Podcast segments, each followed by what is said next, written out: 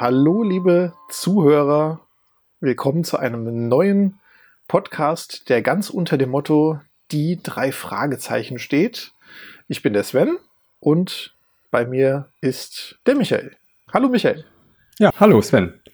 Vielleicht ganz kurz, was ähm, wie wir dazu gekommen sind. Wir haben eigentlich äh, uns über ein, ein YouTube-Projekt äh, kennengelernt, in dem wir Retro-Spiele vorstellen und hatten aber beide eine Leidenschaft, nämlich die Hörspielreihe Die drei Fragezeichen. Und Michael, da wurde von dir initiiert, dass du da sehr gerne mal einen Podcast drüber machen möchtest. Genau, ich habe die früher sehr gerne gehört, die drei Fragezeichen Hörspiele. Aber so in meinem Freundeskreis gab es eigentlich kaum jemand, der das gehört hat. Und ich hatte damals eigentlich schon so die Idee, es wäre eigentlich ganz schön, wenn man sich mal da ja, drüber sich austauschen könnte.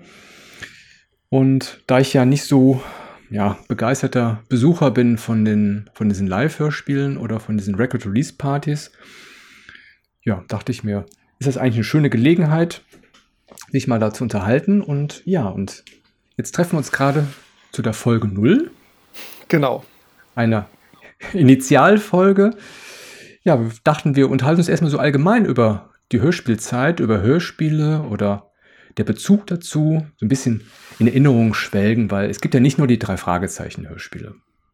Richtig. Damals in den 80ern war Hörspiel ein sehr, sehr großes Medium schon und wir haben auch, da werden wir dann später auch noch drauf zu kommen, also wir haben bei uns ganz, ganz viel verschiedene Hörspiele gehört. Bei mir nicht ganz so viele. Ich habe mir irgendwann später ja, bin ich so, verschiedene Bibliotheken habe ich abgegrast und dann habe ich mir Hörspiele ausgeliehen.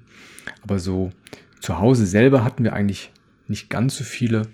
Aber da kommen wir gleich noch drauf, ich drauf zu sprechen. Das ist jetzt interessant, weil sowas wie eine, wie eine Audiobibliothek, wo man Hörspiel leihen konnte, gab es bei uns zum Beispiel gar nicht. Also das habe ich mit Büchern gehabt. Ich habe damals sehr oft Bücher aus der Bibliothek, auch viele drei Fragezeichen Bücher ausgeliehen, um die zu lesen. Aber ähm, Hörspielkassetten oder Schallplatten gab es da gar nicht zum Leihen. Also äh, Schallplatten selber, die gab es natürlich noch, als ich klein war. Ich habe auch von meiner Mutter tatsächlich ähm, ein paar drei Fragezeichen Schallplatten vererbt bekommen oder ja, gegeben bekommen. Das ist auch so ein bisschen der Hintergrund, warum ich dazu gekommen bin zu den drei Fragezeichen, weil auch tatsächlich meine Mutter da als Kind die gelesen hat und auch da sehr ja, begeistert war.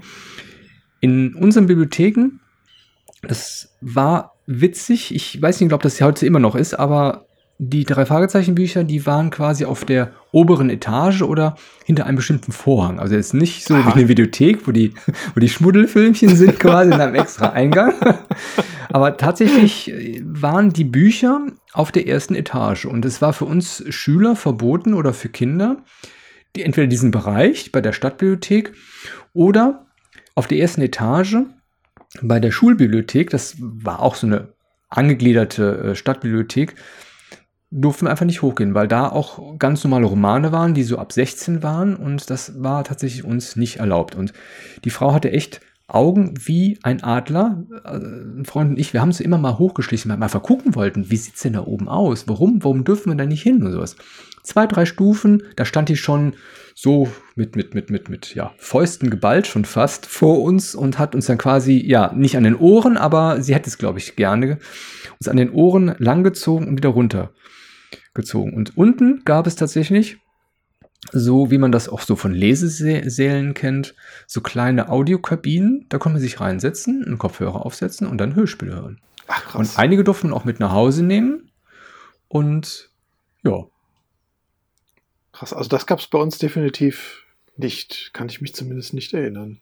Also wir hatten sehr viele Hörspiele zu Hause, das muss ich dazu sagen. Also mein äh, ich bin generell zu Hörspielen viel durch meinen Bruder gekommen. Ich habe einen vier Jahre älteren Bruder.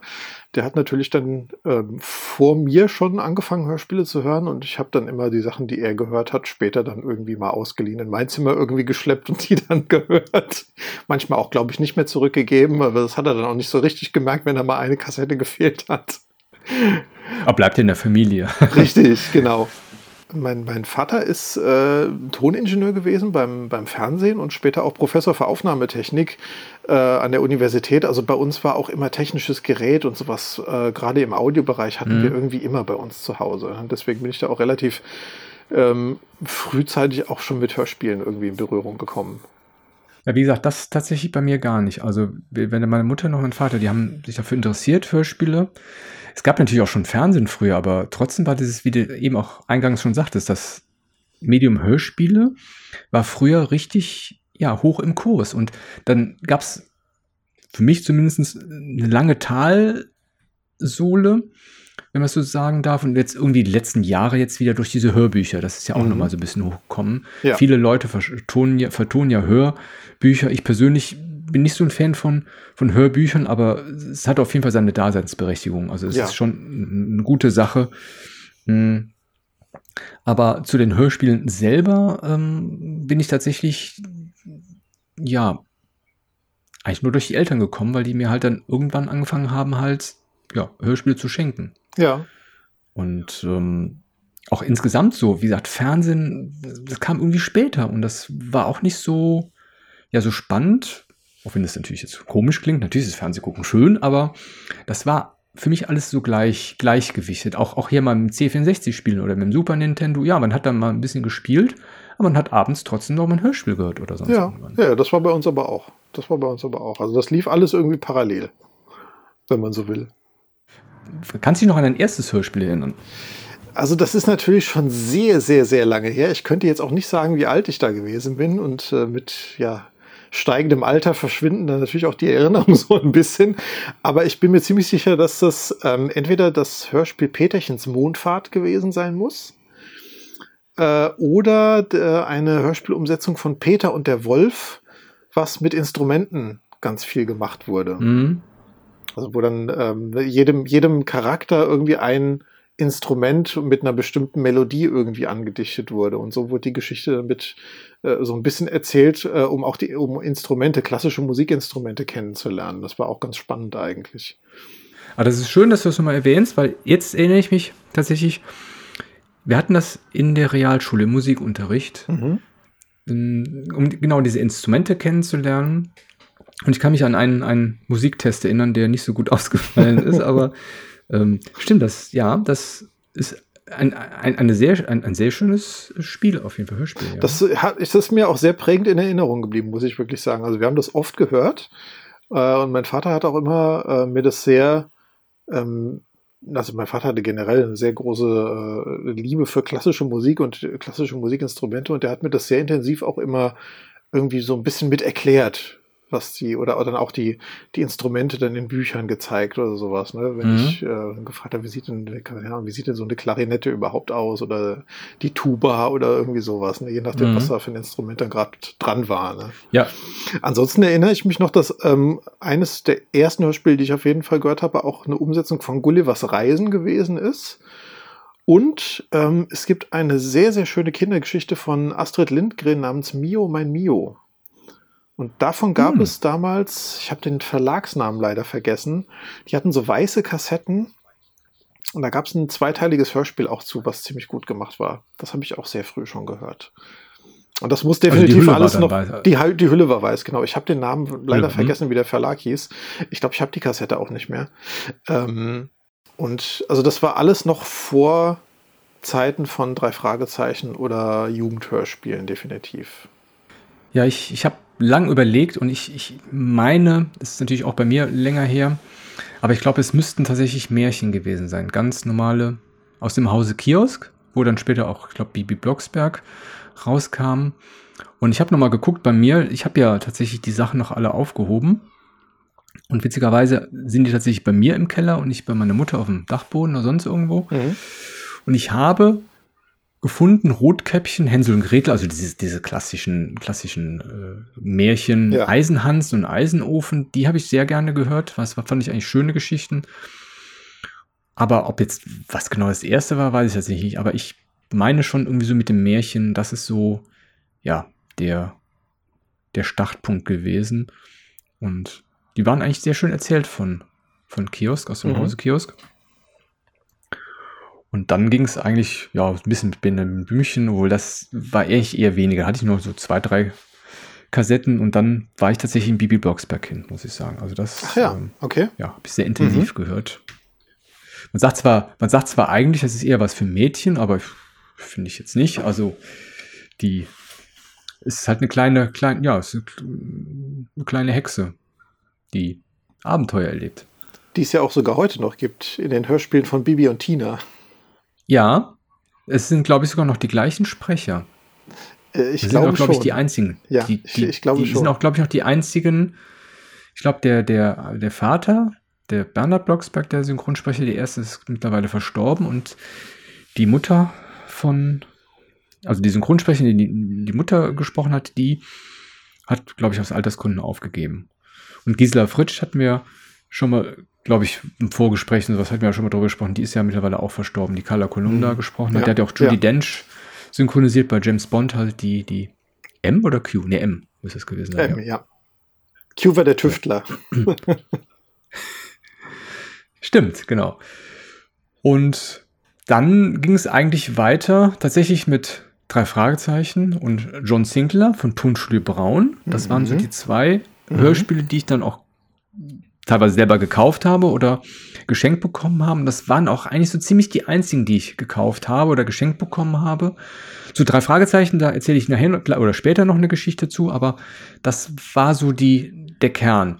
Und als ich dann aus dem Bibi Blocksberg-Alter raus war, dann, wie gesagt, dann fing das halt mit der Stadtbibliothek an. Ne? Dann habe ich dann Masters of the Universe gehört, ein paar. Jan Tenner kann ich mich noch erinnern. Das fand ich ganz besonders spannend, weil Jan Tenner war, glaube ich, auch aus dem Hause Kiosk. Ja, ja. Und jetzt heißt es ja Kid, Kid Kiddings mittlerweile. Und da war auch der Erzähler dabei, da waren auch einige äh, bekannte Synchronsprecher Oh, ja. dabei, Ja. die auch bei Bibi Blocksberg dabei sind. Und das ist natürlich ein Wiedererkennungswert. Und ich fand die Geschichten eigentlich auch ganz, ganz, ganz, ganz spannend und sowas. Also Jan Tenner, muss ich sagen, ist neben drei Fragezeichen, glaube ich, die Hörspielreihe, die ich als Jugendlicher am allermeisten gehört habe. Da habe ich auch wirklich viele Folgen.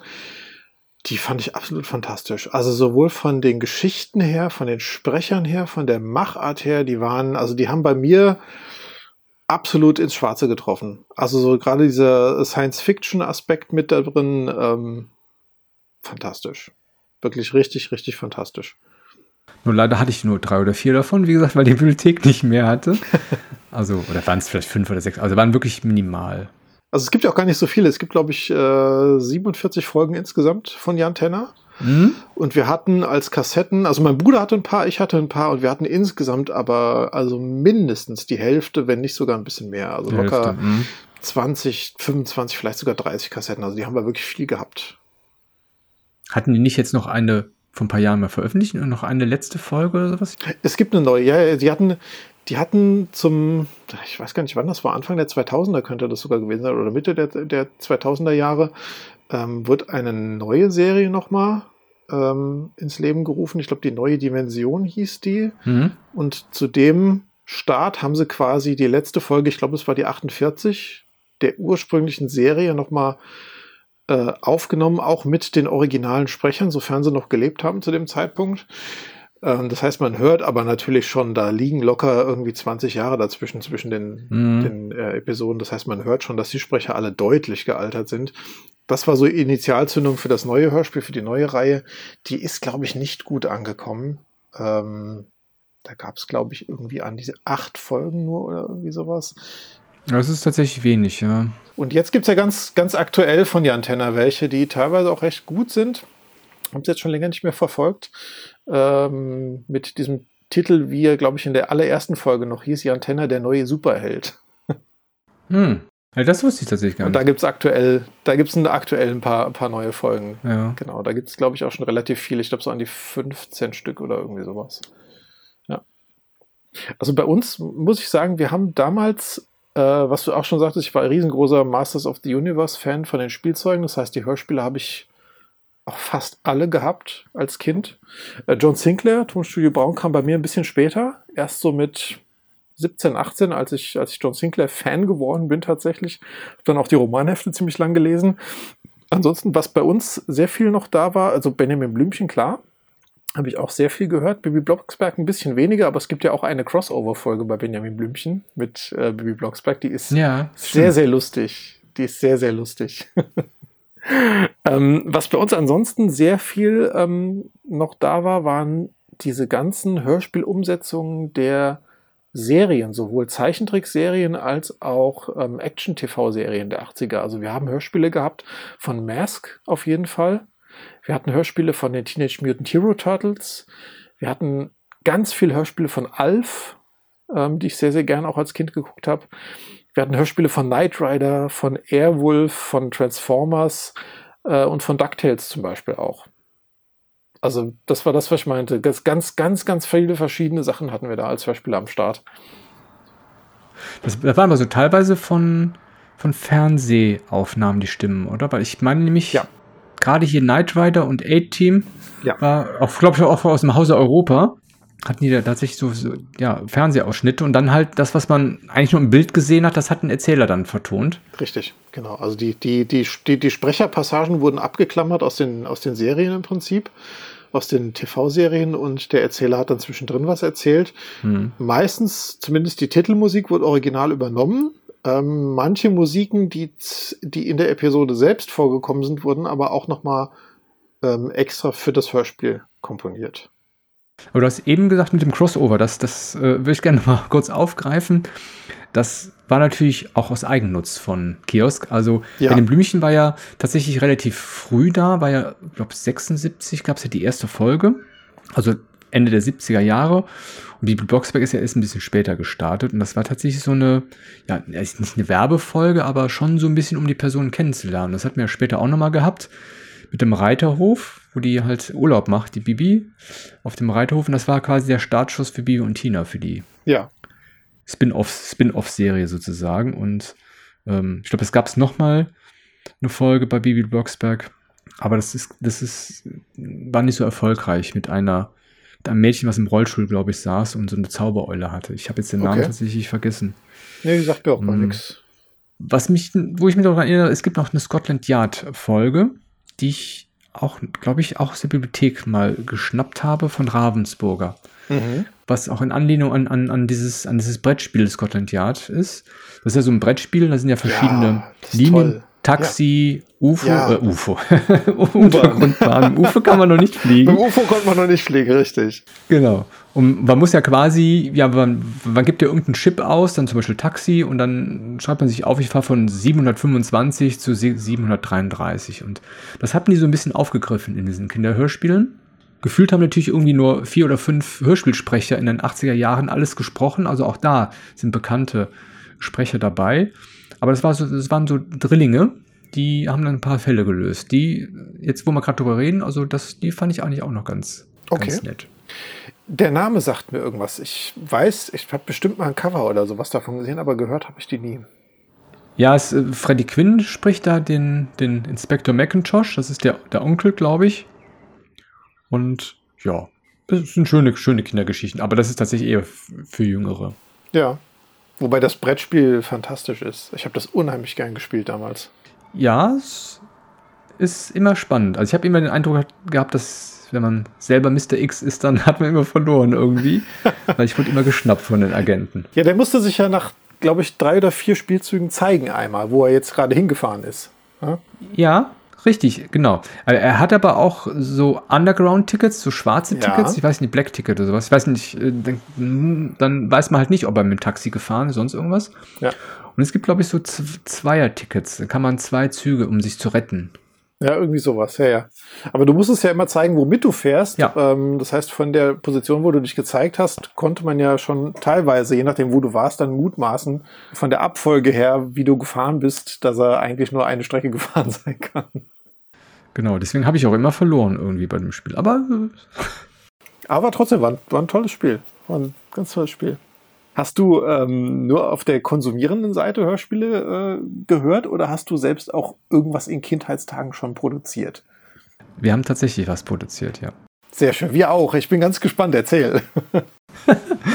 ich weiß, ich habe leider nicht mal rausgekriegt, ich habe auch einen Freund angerufen. Die Wahrscheinlichkeit, dass er zuhört, ist sehr äh, unwahrscheinlich. Deswegen äh, kann ich das ruhig sagen, kriege ich also keinen Ärger, aber er konnte sich auch nicht mehr erinnern. Wir hatten einen kleinen Roman, einen sehr, sehr dünnen Roman. Den hatte ein Freund von mir umgeschrieben, so als Skript. Es muss irgendein englischer Krimi gewesen sein, das weiß ich noch, weil ich kann mich erinnern, dass wir eine Szene hatten, da ist die Freundin vorgefahren nach Bedford in, in New England oder irgendwie so. Also auf jeden Fall, es muss da irgendwas damit zu tun gehabt haben. Ja, und wir haben dann tatsächlich mit ja, mehreren Kassettenrekordern versucht, das irgendwie aufzunehmen. Und das war ja, ich glaube eher spannender, das, das irgendwie zu produzieren. Ich glaube, ich weiß noch nicht mehr, ob wir es zu Ende produziert haben, aber es war schon eine spannende Sache, das einfach mal so ja, zu sehen von, von, von einem Buch. Das müssen wir irgendwie ja, umschreiben, so als Skript und dann irgendwie abzusprechen, vorzulesen und dann ja mit nach draußen nehmen. War schon, war schon eine schöne Sache. Also. Cool. Aber ich höre ja, dass du auch da was produziert hast. Äh, ja, wer, wer, wer großer Masters of the Universe-Fan damals gewesen ist mit den Actionfiguren, der wird sich wahrscheinlich auch daran erinnern, dass in den Warenhäusern früher Werbehefte ausgelegen haben. Das waren so kleine Magazine im A5-Format, äh, wo neues Spielzeug quasi angeteasert wurde. Das heißt, ja, Produktfotografien im Prinzip. Ne? Also man hat eine richtige Geschichte gehabt, mhm. äh, eine Kurzgeschichte im Prinzip. Ähm, und dazu wurden Produktfotografien gemacht von Figuren in irgendwelchen Landschaften, die die Geschichte halt so ein bisschen miterzählt haben. War als Kinder ganz, ganz tolle Sache. Also diese Hefte habe ich mir auch, also weiß ich nicht, gefühlte hunderte Male angeguckt, alle. Ähm, weil es einfach Spaß gemacht hat, weil die wirklich auch toll fotografiert waren und alles Mögliche. Und da habe ich mir irgendwann ein Heft ausgesucht und da habe ich mit meinem Vater ein Hörspiel aus diesem Heft gemacht. Oh. Das haben wir tatsächlich wirklich mit, äh, mit, mit einem Kassettenrekorder dann gemacht. Ich habe die Geschichte gelesen, also ich weiß nicht mehr, wie alt ich da gewesen bin. Ich konnte noch nicht besonders gut lesen, sagen wir es mal so. Ähm, aber ich habe dann die Geschichte gelesen. Mein Vater hat zeitgleich dann Geräusche und Effekte dazu gemacht. Wir haben das dann jede, hm. jede, jede Seite haben wir dann einen Take gemacht mit der Aufnahme. Mein Vater hat ein Geräusch dazu gemacht, haben wir gestoppt, haben umgeblättert, haben die Szene kurz mal gelesen, überlegt, was machen wir jetzt für Geräusche und wie machen wir diese Geräusche und dann haben wir die Szene aufgenommen. Daraus wird ein Hörspiel am Ende. Ich glaube 35, 40 Minuten oder irgendwie sowas. Das habe ich auch heute noch und das ist wirklich richtig, richtig. Oh, das lustig, ist ja super. Richtig lustig, wenn man sich das heute noch mal anhört. ja, und ansonsten habe ich, als ich 13 gewesen bin, so im Zeitraum 13, 14 Jahre, habe ich mit äh, meinem damals besten Freund haben wir Radiosendungen produziert. Also ja, okay, cool, das hört sich auch an. Jeder quasi einen eigenen, einen eigenen Radiosender gehabt, in Anführungszeichen, haben dann ähm, Folgen aufgenommen, also pro Kassette zwei Folgen vor der Rückseite und haben die uns dann gegenseitig ausgeliehen. Das heißt also im Prinzip habe ich eine Radiosendung gemacht für ihn, die er sich dann anhört, und er hat eine Radiosendung gemacht für mich, die ich mir anhöre. Und das haben wir aber richtig, richtig aufwendig gemacht. Also es, wir hatten da einen richtigen Radioplan. Das fing dann an mit einer Titelmusik. Dann gab's äh, Neuigkeitenmeldungen. Wir haben eigene Werbungen uns ausgedacht. Wir haben eine Top Ten mit Musiken gemacht, die wir dann auch immer entsprechend den, den, den Refrain irgendwie dazu eingespielt haben. Heute diese Woche auf Platz 10 sowieso und hatten wir auch so, so, eine, so eine Talkrunde, so eine, so eine, wir haben das Meckerecke damals genannt, wo man sich dann mal so schön über die Schule oder sonstige Sachen irgendwie aufgeregt hat, ja. Also das war schon cool. Wir hatten dann auch ein Hörspiel immer, was dann so von Folge zu Folge immer so ein bisschen, ein bisschen weiter lief, ne, was wir da abgespielt haben. Also wirklich wie ein richtigen Radiosender. Ja. ja, cool, schön. Und da sind auf meiner Seite zumindest über 100 Folgen entstanden damals. Das ist schon echt viel. Das ist ja Wahnsinn. Das ist wirklich. Also teils natürlich von zweifelhafter Qualität, wenn man sich das heute anhört. Ja, gut. Also mit dem Humor, den man halt so als 13-Jähriger hat, ne? Ja. Nee, bei uns ist tatsächlich bei diesem einen Anfang geblieben, äh, mit, diesem, mit diesem Krimi. Irgendwann hat, hat, man uns das, hat man das nicht weiter verfolgt. Ich hatte mal ein, also so eine Art Weihnachtskassette gemacht. Es gab von Benjamin Blümchen mal eine spezielle Folge, ich glaube, der Weihnachtsabend. Das, das ja, fand ich eigentlich ganz schön. kenne ich. Das ist auch so, ein, so eine Zusammenstellung. Ja. Und es gab, es gab immer so ein paar Lieder, so ein paar Weihnachtslieder, die ich schön fand, aber das, das eine Lied war auf der einen Kassette, dann war auf der anderen Kassette ein anderes Weihnachtslied, was ich schön fand. Das hatte ich mal zusammengeschnitten, also quasi überspielt und zwischendurch mal so ein paar Gedichte ähm, ja, vorgelesen, so als, damit es quasi als eine Compilation sozusagen hat. Aber das ist ja kein richtiges Hörspiel, aber das war so eigentlich die einzigen ja, Gerätschaften. Es, es, es, war, es scheitert natürlich auch ein bisschen an der Technik. Ne? Also, wie gesagt, wir hatten, wir hatten noch so einen kleinen Hand, Handkassettenrekorder, da hatten wir ein paar Geräusche dann abgespielt. Das war natürlich auch nicht gut zu hören. Mhm. Aber Stichwort Handkassetten, Kassettenrekorder. Ich hatte auch früher ähm, nicht so viel Technik, aber ich war auf meine Kassettenrekorder schon ziemlich stolz hatte einen ziemlich großen, so einen silbernen, da war aber nur ein Kassettendeck drin, der ist relativ schnell kaputt gegangen. Und ich meine, zur Kommunion habe ich dann auch einen neuen bekommen mit zwei. Mhm. Wo man so zwei Kassetten rein, rein äh, stecken kann, also Decks, zwei Decks sozusagen. Was ich richtig, richtig cool fand an diesem Teil. Man konnte natürlich auch Kassetten überspielen, mhm. auch in so einer schnellen Geschwindigkeit. Also man konnte irgendwie ja. so eine Taste drücken, hatte die schn schneller quasi äh, abgespielt und auch schneller aufgenommen. Das war schon sehr praktisch. Aber das, der hatte einen automatischen Abspielfunktion für die Rückseite. Das heißt, ich musste nicht die Kassette rumdrehen, sondern ah, ich habe halt ja. quasi gehört. Ja. Und wenn er dann am Ende war, hat er automatisch dann ja die Seite gewechselt. Ja, das hatte meine auch, ja. Und wenn das zu Ende war, wenn das zu Ende war, hat er von dem zweiten Kassettendeck, wenn ich vorher auf Play und Pause gemacht hatte, das abgespielt und auch nochmal umgedreht. Das heißt, ich das konnte. Ist cool. Ich, ja, aber ich durfte ähm, ich musste relativ früh ins Bett als Kind, muss ich sagen. Ähm, kann man so und so sehen. Ich war natürlich ausgeschlafen in der Schule, aber manchmal war es schon einfach bitter, wenn ich um 7 Uhr ins Bett musste. Mhm. Und das teilweise noch in der fünften Klasse. Ne? Also fand ich ein mhm. bisschen. Aber ich habe meine Mutter halt weich geklopft. Ich durfte halt was lesen, ich durfte was spielen, aber es sollte halt schon im Bett liegen, quasi, oder im Bett sitzen. Mhm. Ja, und dann irgendwann hatte ich gesagt, ähm, Mama, darf ich einen, ich hoffe, sie hört das jetzt nicht, äh, darf ich eine, darf ich eine Kassette hören? Meint sie, ja, aber nur eine. Sag ich, okay. hm, vorbereitet und dann durfte ich dann, habe ich dann immer zwei gehört. Deswegen fand ich, fand ich dieses, dieses Teil fand ich halt sehr, sehr gut. Ich weiß aber, wie gesagt, wir, ich weiß aber leider nicht mal von welcher Firma es war.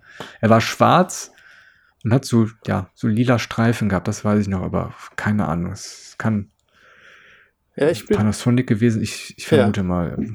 Also ich bin da tatsächlich etwas fündiger geworden. Ich habe tatsächlich noch ein Foto von einem meiner beiden großen Kassettenrekorder, die ich äh, über die Jahre gehabt habe, gefunden. Und das war von der Firma Dual. So ein Studio äh, so ein Studio Doppelkassettendeck. Also das war wirklich so ein, wie, wie so ein CD-Player-Größe, die du wirklich so in, wie so ein HiFi-Regal irgendwie stellst. Ne? Mhm. Und das war wohl mhm. auch ein etwas teurerer, wenn ich mich richtig erinnere. Und wo du gerade gesagt hast, dass er diese Möglichkeit hatte, am Ende der Kassette gerade die nochmal rückwärts abzuspielen und die zweite Seite zu spielen, das hatte der damals auch. Definitiv. Das weiß ich. Und das war der eine, ja, der hatte dann einen Anschluss für so ein, für so ein externes Mikrofon.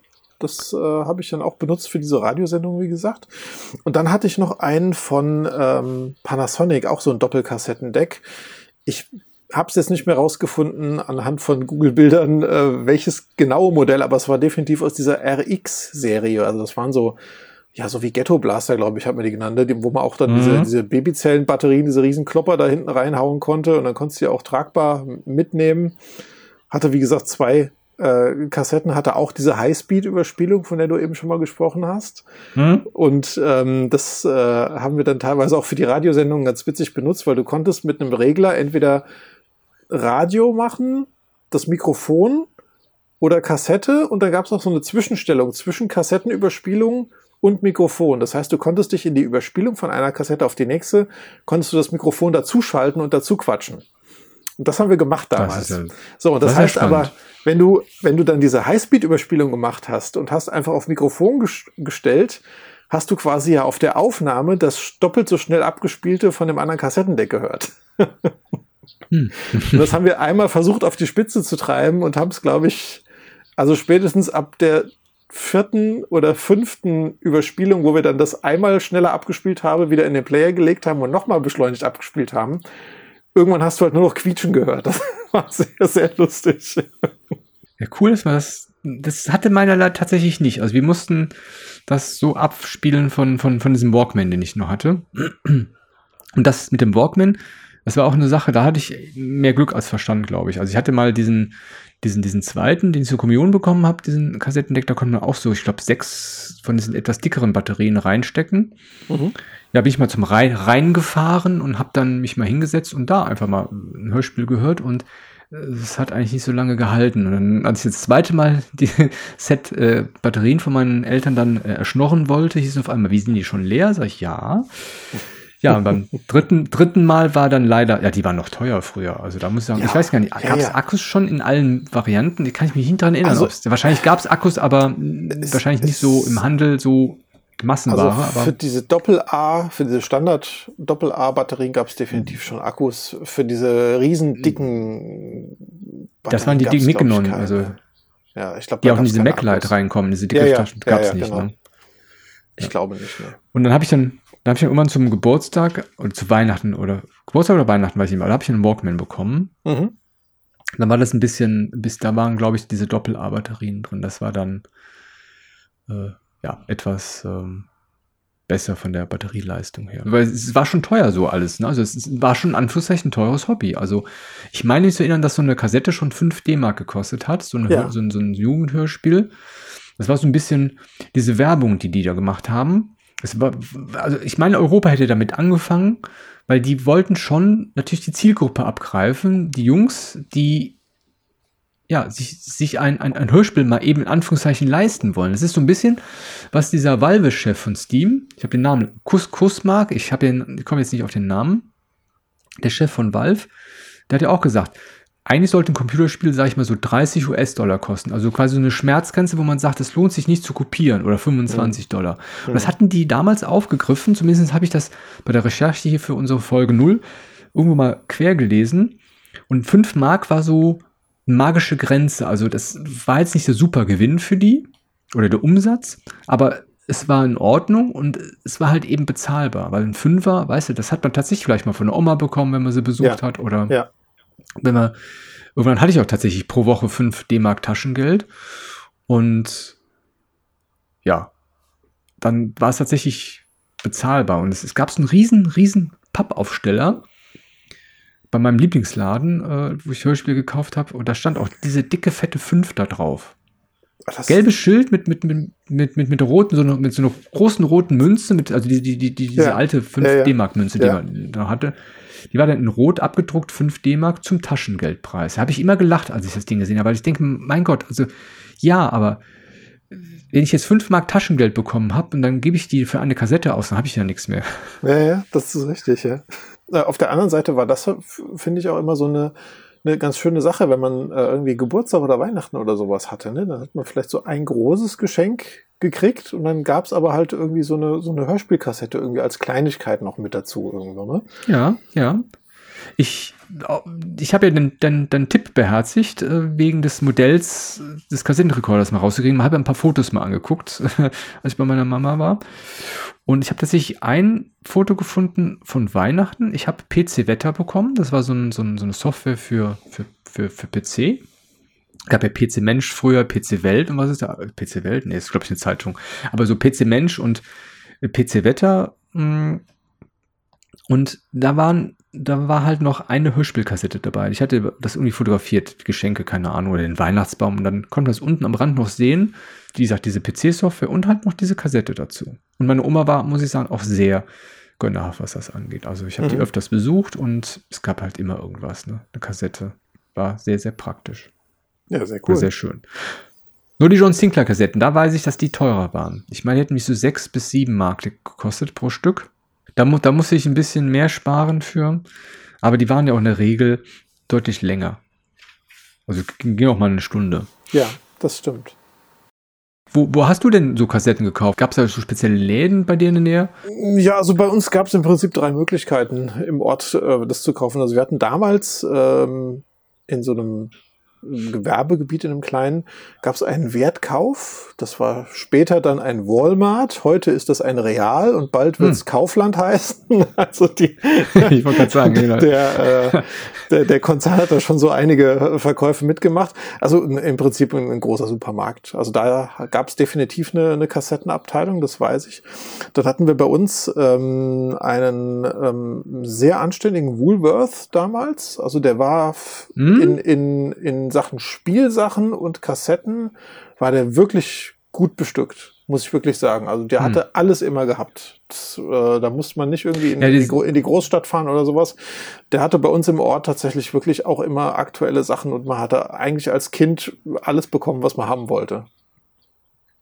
Ja, dieser Woolworth, der hatte, glaube ich, auch einen Sinneswandel irgendwann. Am Anfang ja. hat man da so Produkte bekommen, die, sag ich mal, vom LKW gefallen sind. Das war quasi auch so ein, so ein, so ein Resteladen. Aber mittlerweile ist das sowas wie, wie Butlers. Also wir haben bei uns tatsächlich noch einen in der Nähe, so ein Woolworth. Das kann man gut einkaufen gehen. Also das Ja. ist, ist ein schöner Laden, ja. Ja, ja, ja, auf jeden Fall. Also heute ähm, nicht mehr so sehr auf äh, Markenspielsachen, glaube ich, spezialisiert. Also ja, den gibt's auch immer noch im, im Ort bei uns, aber äh, ist inzwischen auch an einer anderen Stelle, auch unter einer anderen Leitung, glaube ich.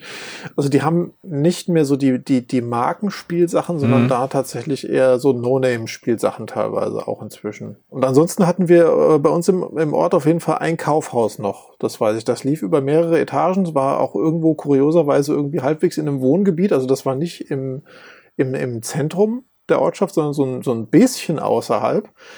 Ähm, und war aber auch nicht gerade klein. Hm? Und da gab's auch definitiv oberste Etage war Spielwaren. Und da gab's auch spätestens dann die Hörspielkassetten, ja. Also ich habe ja früher in der Nähe von, von, von Bonn gewohnt und das war eigentlich immer sehr gut zu erreichen.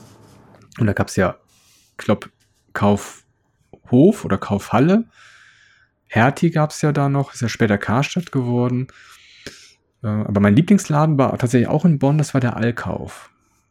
Der hatte so Fotosachen, der hatte C64-Spiele, aber auch bezahlbar, also auch mal für, für 10 D-Mark ein Spiel. Und der hatte auch sehr, sehr viele Hörspiele. Und also die üblichen Verdächtigen, ne? was noch äh, zwischendurch mal. Einige Realmärkte waren ja früher Massa. Mhm. Das äh, ist ja auch so ein, so ein, so ein alter, alter Name. Und ich glaube, das Massahaus, das gibt es immer noch, meine ich. Und da konnte man eigentlich sehr, sehr gut die Sachen kaufen. Und wo man auch manchmal noch ein Hörspiel abgegriffen haben konnte, sind so, so kleine Zeitungslädchen. Oder so Schreibwarenladen, die ja auch sich eine Zeit lang mal auf so, auch hier auf diese ganzen Amiga, Atari und C64 Sachen verkauft haben. Das, das hat man an sich ja so nicht bekommen. Ne? Vielleicht hier Mhm. bei, bei, bei Otto im Versandhaus oder. Und da konnte man eigentlich immer sehr schön die Kassetten kaufen. Mhm. Und es war immer eine Überraschung. Also ich, wenn wir samstags einkaufen gefahren sind, zu, zu ja, das, das heißt, das ist eine, eine Art, ja, eine Wall will ich jetzt nicht sagen, also nicht so was das Zentro in Oberhausen, aber so eine kleine Sache, Humermarkt, da gab es früher tatsächlich oben so ein, auch die Elektronikabteilung, später war da Saturn drin. Und ja, ich bin immer hochgeflitzt und habe geguckt, gibt es eine neue Drei-Fragezeichen-Folge? Manchmal war eine da, da war die Freude riesengroß. Manchmal waren zwei Folgen da. Da war schon fast ein weinendes Auge, weil da musste ich das Taschengeld von nächster Woche schon anbetteln. Und manchmal, das Schlimmste war, wenn eine Folge übersprungen war. Also ich hatte eigentlich mit Folge, sag ich mal, 33 gerechnet, aber einmal stand da 34 im Kassettenregal. Denke ich mir, Ja. wo ist Folge 33? Die ganzen Kassetten abgeklappert. Ja, dann bin ich dann manchmal sogar noch samstags dem Fahrrad in, ins Nachbardorf oder Stadt gefahren und habe geguckt, kriegst du noch irgendwo die andere Folge her? Weil ich wollte natürlich das in einer Reihenfolge hören, weil ich nicht so genau wusste, ah, verpasste vielleicht irgendwas, was natürlich totaler Quatsch ist, aber es war so ein bisschen. Und Ja, ja, aber es gab halt, wie gesagt, früher kein Internet und äh, Ja. manchmal in den späteren Folgen stand drin, nächste Folge mh, ist halt die und die Folge, aber stand nie drin, wann die rauskommt. Vielleicht stand mal drin, voraussichtlich im Mai, keine Ahnung, Mhm. 93, kann gut Ja. sein, aber Ja. wussten tut was nicht. Nee. Klar, man hätte natürlich den Verlag anschreiben können. Ne? Hier, lieber Europa Verlag, wann kommt die nächste Folge raus? Hätte man sicherlich auch eine Antwort bekommen, aber Wahrscheinlich, wahrscheinlich drei Wochen nachdem die Folge raus war. wahrscheinlich da, ja. Ja gut, man muss aber auch dazu sagen, das ist natürlich auch eine andere Zeit gewesen. Ne? Also wenn heute irgendwas neu rauskommt, dann haben die Läden das, keine Ahnung. Dann hat halt der Mediamarkt oder sonst irgendwas, dann haben die halt 15 neue drei Fragezeichen CDs da stehen, ja, die sie eingekauft Ja. haben. Früher kann das natürlich auch nach Größe des Geschäfts gewesen sein, wenn eine neue drei Fragezeichen Kassette kam, dann haben die die vielleicht auch nur zwei, dreimal da stehen gehabt. Ja. Ja, das wahrscheinlich, ja, weil die, genau. Ja, und, Und heutzutage wird ja schon echt ein Turbabo gemacht. Also ich sage ja, ich habe ja eben schon diese Record Release Party angekündigt. Hm. Also man kann, man kann ja gar nicht mehr, es sei denn, man läuft mit zwei Augenklappen und, und, und einem Kopfhörer rum, man kann es ja eigentlich gar nicht mehr verpassen, dass diese Folge irgendwann erscheint, weil es wird ja überall angekündigt auf den ganzen Ja. Plattformen. Ja. Also, aber du wirst lachen, aber ich glaube, dieses Gefühl würde ich gerne noch mal erleben. Ne? Irgendwo in den Laden gehen und sehen, ah, oh, es ist tatsächlich eine neue Folge da, mitnehmen. Ja. Ja, das kann Aber ich gut. verstehen. Wird nicht mehr passieren, leider. nee, das, das, das stimmt. Oder man muss sich aus allen Social-Media-Kanälen zurückziehen und darf eigentlich im Internet nichts mehr verfolgen. Nee, das wird wirklich schwierig werden. Ja, ist wirklich, ist wirklich so. Ja, ja, ja. Wir hatten ja eben ein bisschen angedeutet mit, mit, ich hatte ja so ein bisschen meine Eltern ausgetrickst mit den eine Folge und zwei Folgen. Ja. Aber so, so, so ein Kassettenkind oder so ein Einschlafkind war ich tatsächlich eigentlich gar nicht. Das hatte ich nur gemacht, weil ich tatsächlich sehr früh ins Bett musste als Kind. Aber ich habe die auch ganz gerne tatsächlich einfach so nachmittags gehört. Oder so, ja, beim Spielen vielleicht mit Lego, als ich mit Lego gespielt habe. Ich habe ja schon eben gesagt, mit dem Walkman war ich ja auch mal am Rhein, hatte ich mich hingesetzt und einfach, ja, diese Folge in Anführungszeichen genossen, mir die Zeit genommen. Oder mit, mit einem Freund zusammen haben wir auch Hörspiele gehört.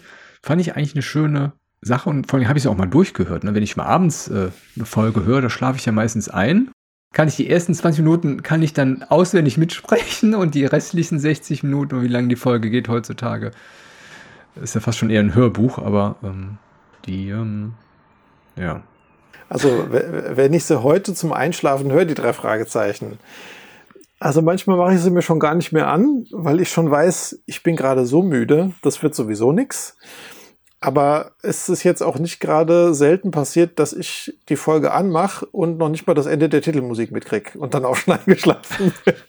Okay, ne, das, das, so, und wer jetzt, wer, wer jetzt weiß, also ich höre hauptsächlich sehr gerne die alten drei Fragezeichen Folgen, also ich sag mal so bis zur Folge 101. Und der weiß auch, dass die Titelmusik jetzt nicht so ultra lange ist bei den alten Folgen. Ja, aber äh, beim, beim äh, Hören von damals habe ich das genau wie bei dir. Also ich habe auch beim Spielen definitiv wenn ich Playmobil gespielt habe, Lego gespielt habe, äh, mit Actionfiguren gespielt habe, wie gesagt, Masters, Turtles, mhm. Transformers mhm. oder irgendwas, habe ich immer auch irgendwelche Hörspiele laufen gehabt.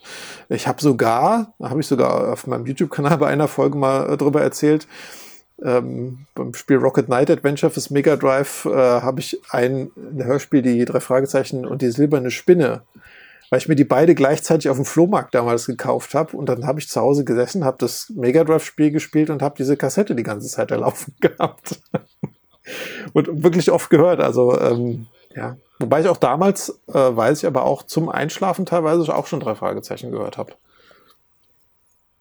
Nee, das, das, das tatsächlich nicht. Also, ähm, also zum Einschlafen eher so Bibi Blocksberg. Mm, aber drei Fragezeichen habe ich manchmal bewusst gehört und mit John Sinclair von Tonstudio Braun, also die 2000er, habe ich nur am Rande mal mit, mitbekommen, mal von Freunden ein paar Folgen ausgeliehen. Der war nämlich großer John, John Sinclair-Fan. Hm, die Neuvertonung, diese John Sinclair 2000, es, es ist eine coole Serie, aber es, es hat nicht irgendwie so, hat mich nicht so gepackt. Wobei man sagen muss, dass die technisch wesentlich viel besser produziert sind. Also diese Tonstudio Braun Sachen, ähm, ich sage nur Kuhglocke als Alarmanlage, das, das, das, das geht eigentlich, es ist, es ist so trashig, dass es schon wieder Kult ist. Aber ich habe tatsächlich ähm, ein bisschen früher angefangen mit John Sinclair, ähm, Tonstudio Braun. Und es gab mal Phasen, die war so spannend. Ich saß auf, auf meinem Drehstuhl an meinem Schreibtisch mit dem Kassettenrekorder auf dem Schreibtisch und habe nur gebannt zugehört. Das hat mich so gefesselt, weil es so spannend war. Aber früher hat man auch Zeit gehabt als Kind. Ne? Also, das stimmt. Jetzt, stimmt, jetzt, ja. jetzt glaube jetzt, jetzt, jetzt 60 Minuten lang drei Fragezeichen Hörspiel hören nur so. Nee, also da tatsächlich, also eher noch beim Spülmaschine ausräumen. Ja. Oder, das darf jetzt mein, meine Chefin nicht bei der Arbeit, wenn ich. Es gibt manche Sachen, das sind so, ja, das sind so ABM-Maßnahmen. Also die, man muss Sachen machen, die wirklich sehr lange dauern und die so eintönig sind, da kann man tatsächlich Musik hören. Machen ja. alle bei uns. Ja. Also das mache ich aber auf der Arbeit auch. Also ich habe auch eine Arbeit, wo ich teilweise mich sehr ähm, nur aufs Bild konzentrieren muss, einen kompletten Tag. Genau. Äh, und tonlich überhaupt nichts äh, machen muss. Und dann höre ich auch mal teilweise mal einen Podcast oder irgendwie irgendwas. Ja. ja. Also das ist ähm, auch kein Problem eigentlich. Ja, ist es auch nicht, nee. Also ansonsten, wie gesagt, heute ähm, zum Einschlafen, wenn zum was zum Einschlafen, dann aber auch wirklich ausschließlich was von den drei Fragezeichen bei mir. Mhm. Ähm, ich, ich, versuche auch ab und zu schon mal ein bisschen früher schlafen zu gehen, einfach auch, weil ich dann noch mal vielleicht ein bisschen was lesen will oder dann doch von dem Hörspiel auch mal ein bisschen länger mitkriegen will als nur die Titelmusik. ähm, ansonsten heute äh, mit unserem Sohnemann, der ist jetzt äh, fünfeinhalb, der ist natürlich auch sehr tief schon in Hörspielen drin, also der hört Bibi und Tina, der hört Benjamin Blümchen, der hört Feuerwehrmann Sam, äh, der hört Cars, äh, Planes, also die ganzen so, so, so äh, Disney-Pixar-Geschichten. Mhm. Ähm, da hören wir natürlich auch äh, unheimlich viel zusammen. Und auch lustigerweise hört er auch beim Spielen, wenn er irgendwas spielt, einfach Hörspiele. Also so wie ich das früher auch gemacht habe. Das erkennt man dann irgendwie wieder. Ne? Und ganz witzig ist aber, dass er manchmal dann so gebannt zuhört, dass er vergisst weiterzuspielen oder einfach aufhört zu spielen. Mhm. Und dann, dann steht er da, hat irgendwie ein Stück ein Lego-Teil in der Hand und guckt gerade irgendwie so zum Fenster. Und dann merkst du genau, der hört gerade dem Hörspiel zu, weil da passiert gerade irgendwas ganz Spannendes. Ne? Ach, schön, das ist ja, ja, ja, aber wirklich gut zu beobachten, sowas. Ne? Das ist, ja. Ja, ja, definitiv. Mein Jüngster hört tatsächlich gerne, sehr, sehr gerne Bibi Blocksberg. Und ich habe wirklich mir am Anfang sehr viel Mühe gegeben, meine Kinder daraufhin zu trainieren, die alten Bibi Blocksberg-Spiele Spiele zu hören und nicht die neuen, aber ich habe keine Chance. Also die, die hören auch sehr gerne tatsächlich die ganz, ganz neuen oder, oder die neuere Serie äh, oder die neuere Generation, sag ich mal. Also die, die haben sie ja schon tatsächlich gewandelt. Also es gibt Folgen der Super Pudelpuck oder irgendwas. Also furchtbar. Also oder das Einhorn. Das sind so langsame, lahme, ist mich als Erwachsener jetzt, sage ich jetzt einmal mal, Hörspiele, wo wirklich nicht so viel passiert und wo auch der Geist von Bibi Blocksberg eigentlich gar nicht mehr da ist. Ja. Finde ich sehr schade, weil es, die, die Familie war früher im Vordergrund. Und die Serie hieß ja vorher auch Ene Mene, war ja eigentlich eine Radioproduktion, Radiosenderfreies Berlin. Mhm. Von der Elfine Donnelly, nee, Elfie Donnelly, glaube ich ich meine, die wäre so auch verheiratet gewesen mit dem, mit dem Uli Herzog, mit dem Regisseur von den, von den, von den Spielen. Und die haben die irgendwann rausgebaut als Kassetten. Und da war wirklich, die waren auch so geschrieben, dass auch eigentlich Erwachsene mithören konnten. Also ich weiß nicht, ob du die Folge kennst, die Kuh im Schlafzimmer.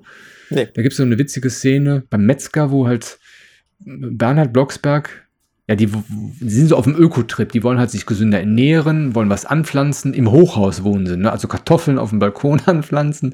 Da gibt es so eine lustige Szene beim Metzger, die wollen eine Kuh kaufen. Der Vater möchte natürlich eine lebende Kuh kaufen und der Metzger hat keine lebende Kuh. Und, so. und das, das, das, sind so Seitenhiebe oder wo Benjamin Blümchen Geburtstag hat, die habe ich mal zum Geburtstag bekommen. Benjamin Blümchen hat Geburtstag. Der lädt dann seine Verwandten ein und dann meinte halt auch der der Stadtrat hat dann so einen Kommentar gemacht, so äh, was mit Emu hat er gesagt. Und das, wenn man das gut als Kind hat man es nicht verstanden, aber später oder meine Eltern hatten das dann irgendwann erklärt. Es gab halt der Franz Josef Strauß, der war ja zu der Zeit halt dann Politiker und dieser Emu Strauß, das war so ein, das war so eine ja unterschwellige, ja Sarkasmus vielleicht nicht, aber es war schon unterschwellig schon so ein bisschen Kritik an seiner Politik und das hat die Serie früher halt ja was ausgemacht und, mhm. und mit, mit dem Wandel, mit dem Fokus, dass nicht mehr die Familie im Vordergrund steht, sondern nur noch die Bibi Blocksberg, es ist mhm. halt ein bisschen äh, abgedriftet. Und jetzt gibt es so irgendwelche Staubsaugerfolgen und ja, kind, Kinder mögen es und dann ist es ja ganz gut und sowas.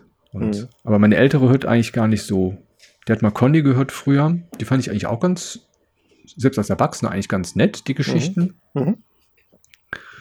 Aber das war es eigentlich so. Ich konnte das nicht so vererben. Ja. Was hörst du sonst heute so an Hörspielen? Außer den drei Fragezeichen? Drei Fragezeichen, sehr gerne Sherlock Holmes. Mhm. Von die, die alten mit Peter Passetti oder welche? Nee, ähm, die aus dem Hause Maritim. Ja. Mit, mit, mit Christian Rode als Sprecher, der ja. verstorben ist. Ja. Und auch mit dem Watson, ähm, ich habe den Namen gerade vergessen, komme vielleicht gleich nochmal drauf. Der ist ja mittlerweile auch verstorben. Da gibt es ja, glaube ich, 66 Folgen. Ein paar hat, glaube ich, Romantruhe, das ist der Nachfolger von Maritim oder sowas, hat, haben die produziert. Und es gibt halt auch die neuen Fälle von Sherlock Holmes. Mhm.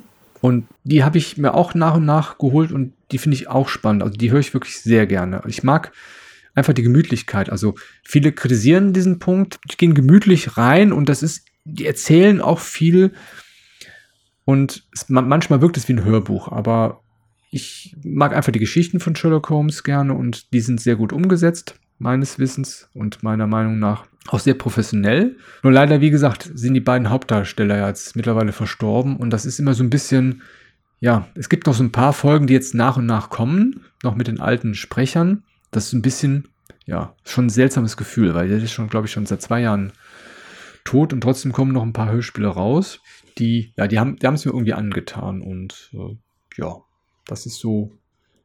Das war es aber tatsächlich eigentlich. Und es gibt noch, glaube ich, die neuen Fälle von Scotland Yard. Die finde ich auch ganz spannend. Also ich höre tatsächlich heute nach wie vor gerne außerhalb von den drei Fragezeichen, jetzt die wir ja beide gerne hören, ähm, nach wie vor Jan Tenner. Höre ich ab und zu, kriege ich dann mal so ein Flash und höre die Folgen alle nochmal durch. Ich, wie gesagt, die gehen auch heute noch total an mich. Ich finde die wirklich richtig gut. Weil die ähm, auch von der, von den Geschichten her, die haben unglaublich ähm, viele Geschichten, die sich über mehrere Episoden ziehen, was damals unglaublich gut erzählt wurde einfach. Ähm, und die Serie startet ja nach, ja, ich sag mal so ein paar Einzelfolgen, ich glaube so bis zur Folge 10 grob oder 8 sogar nur.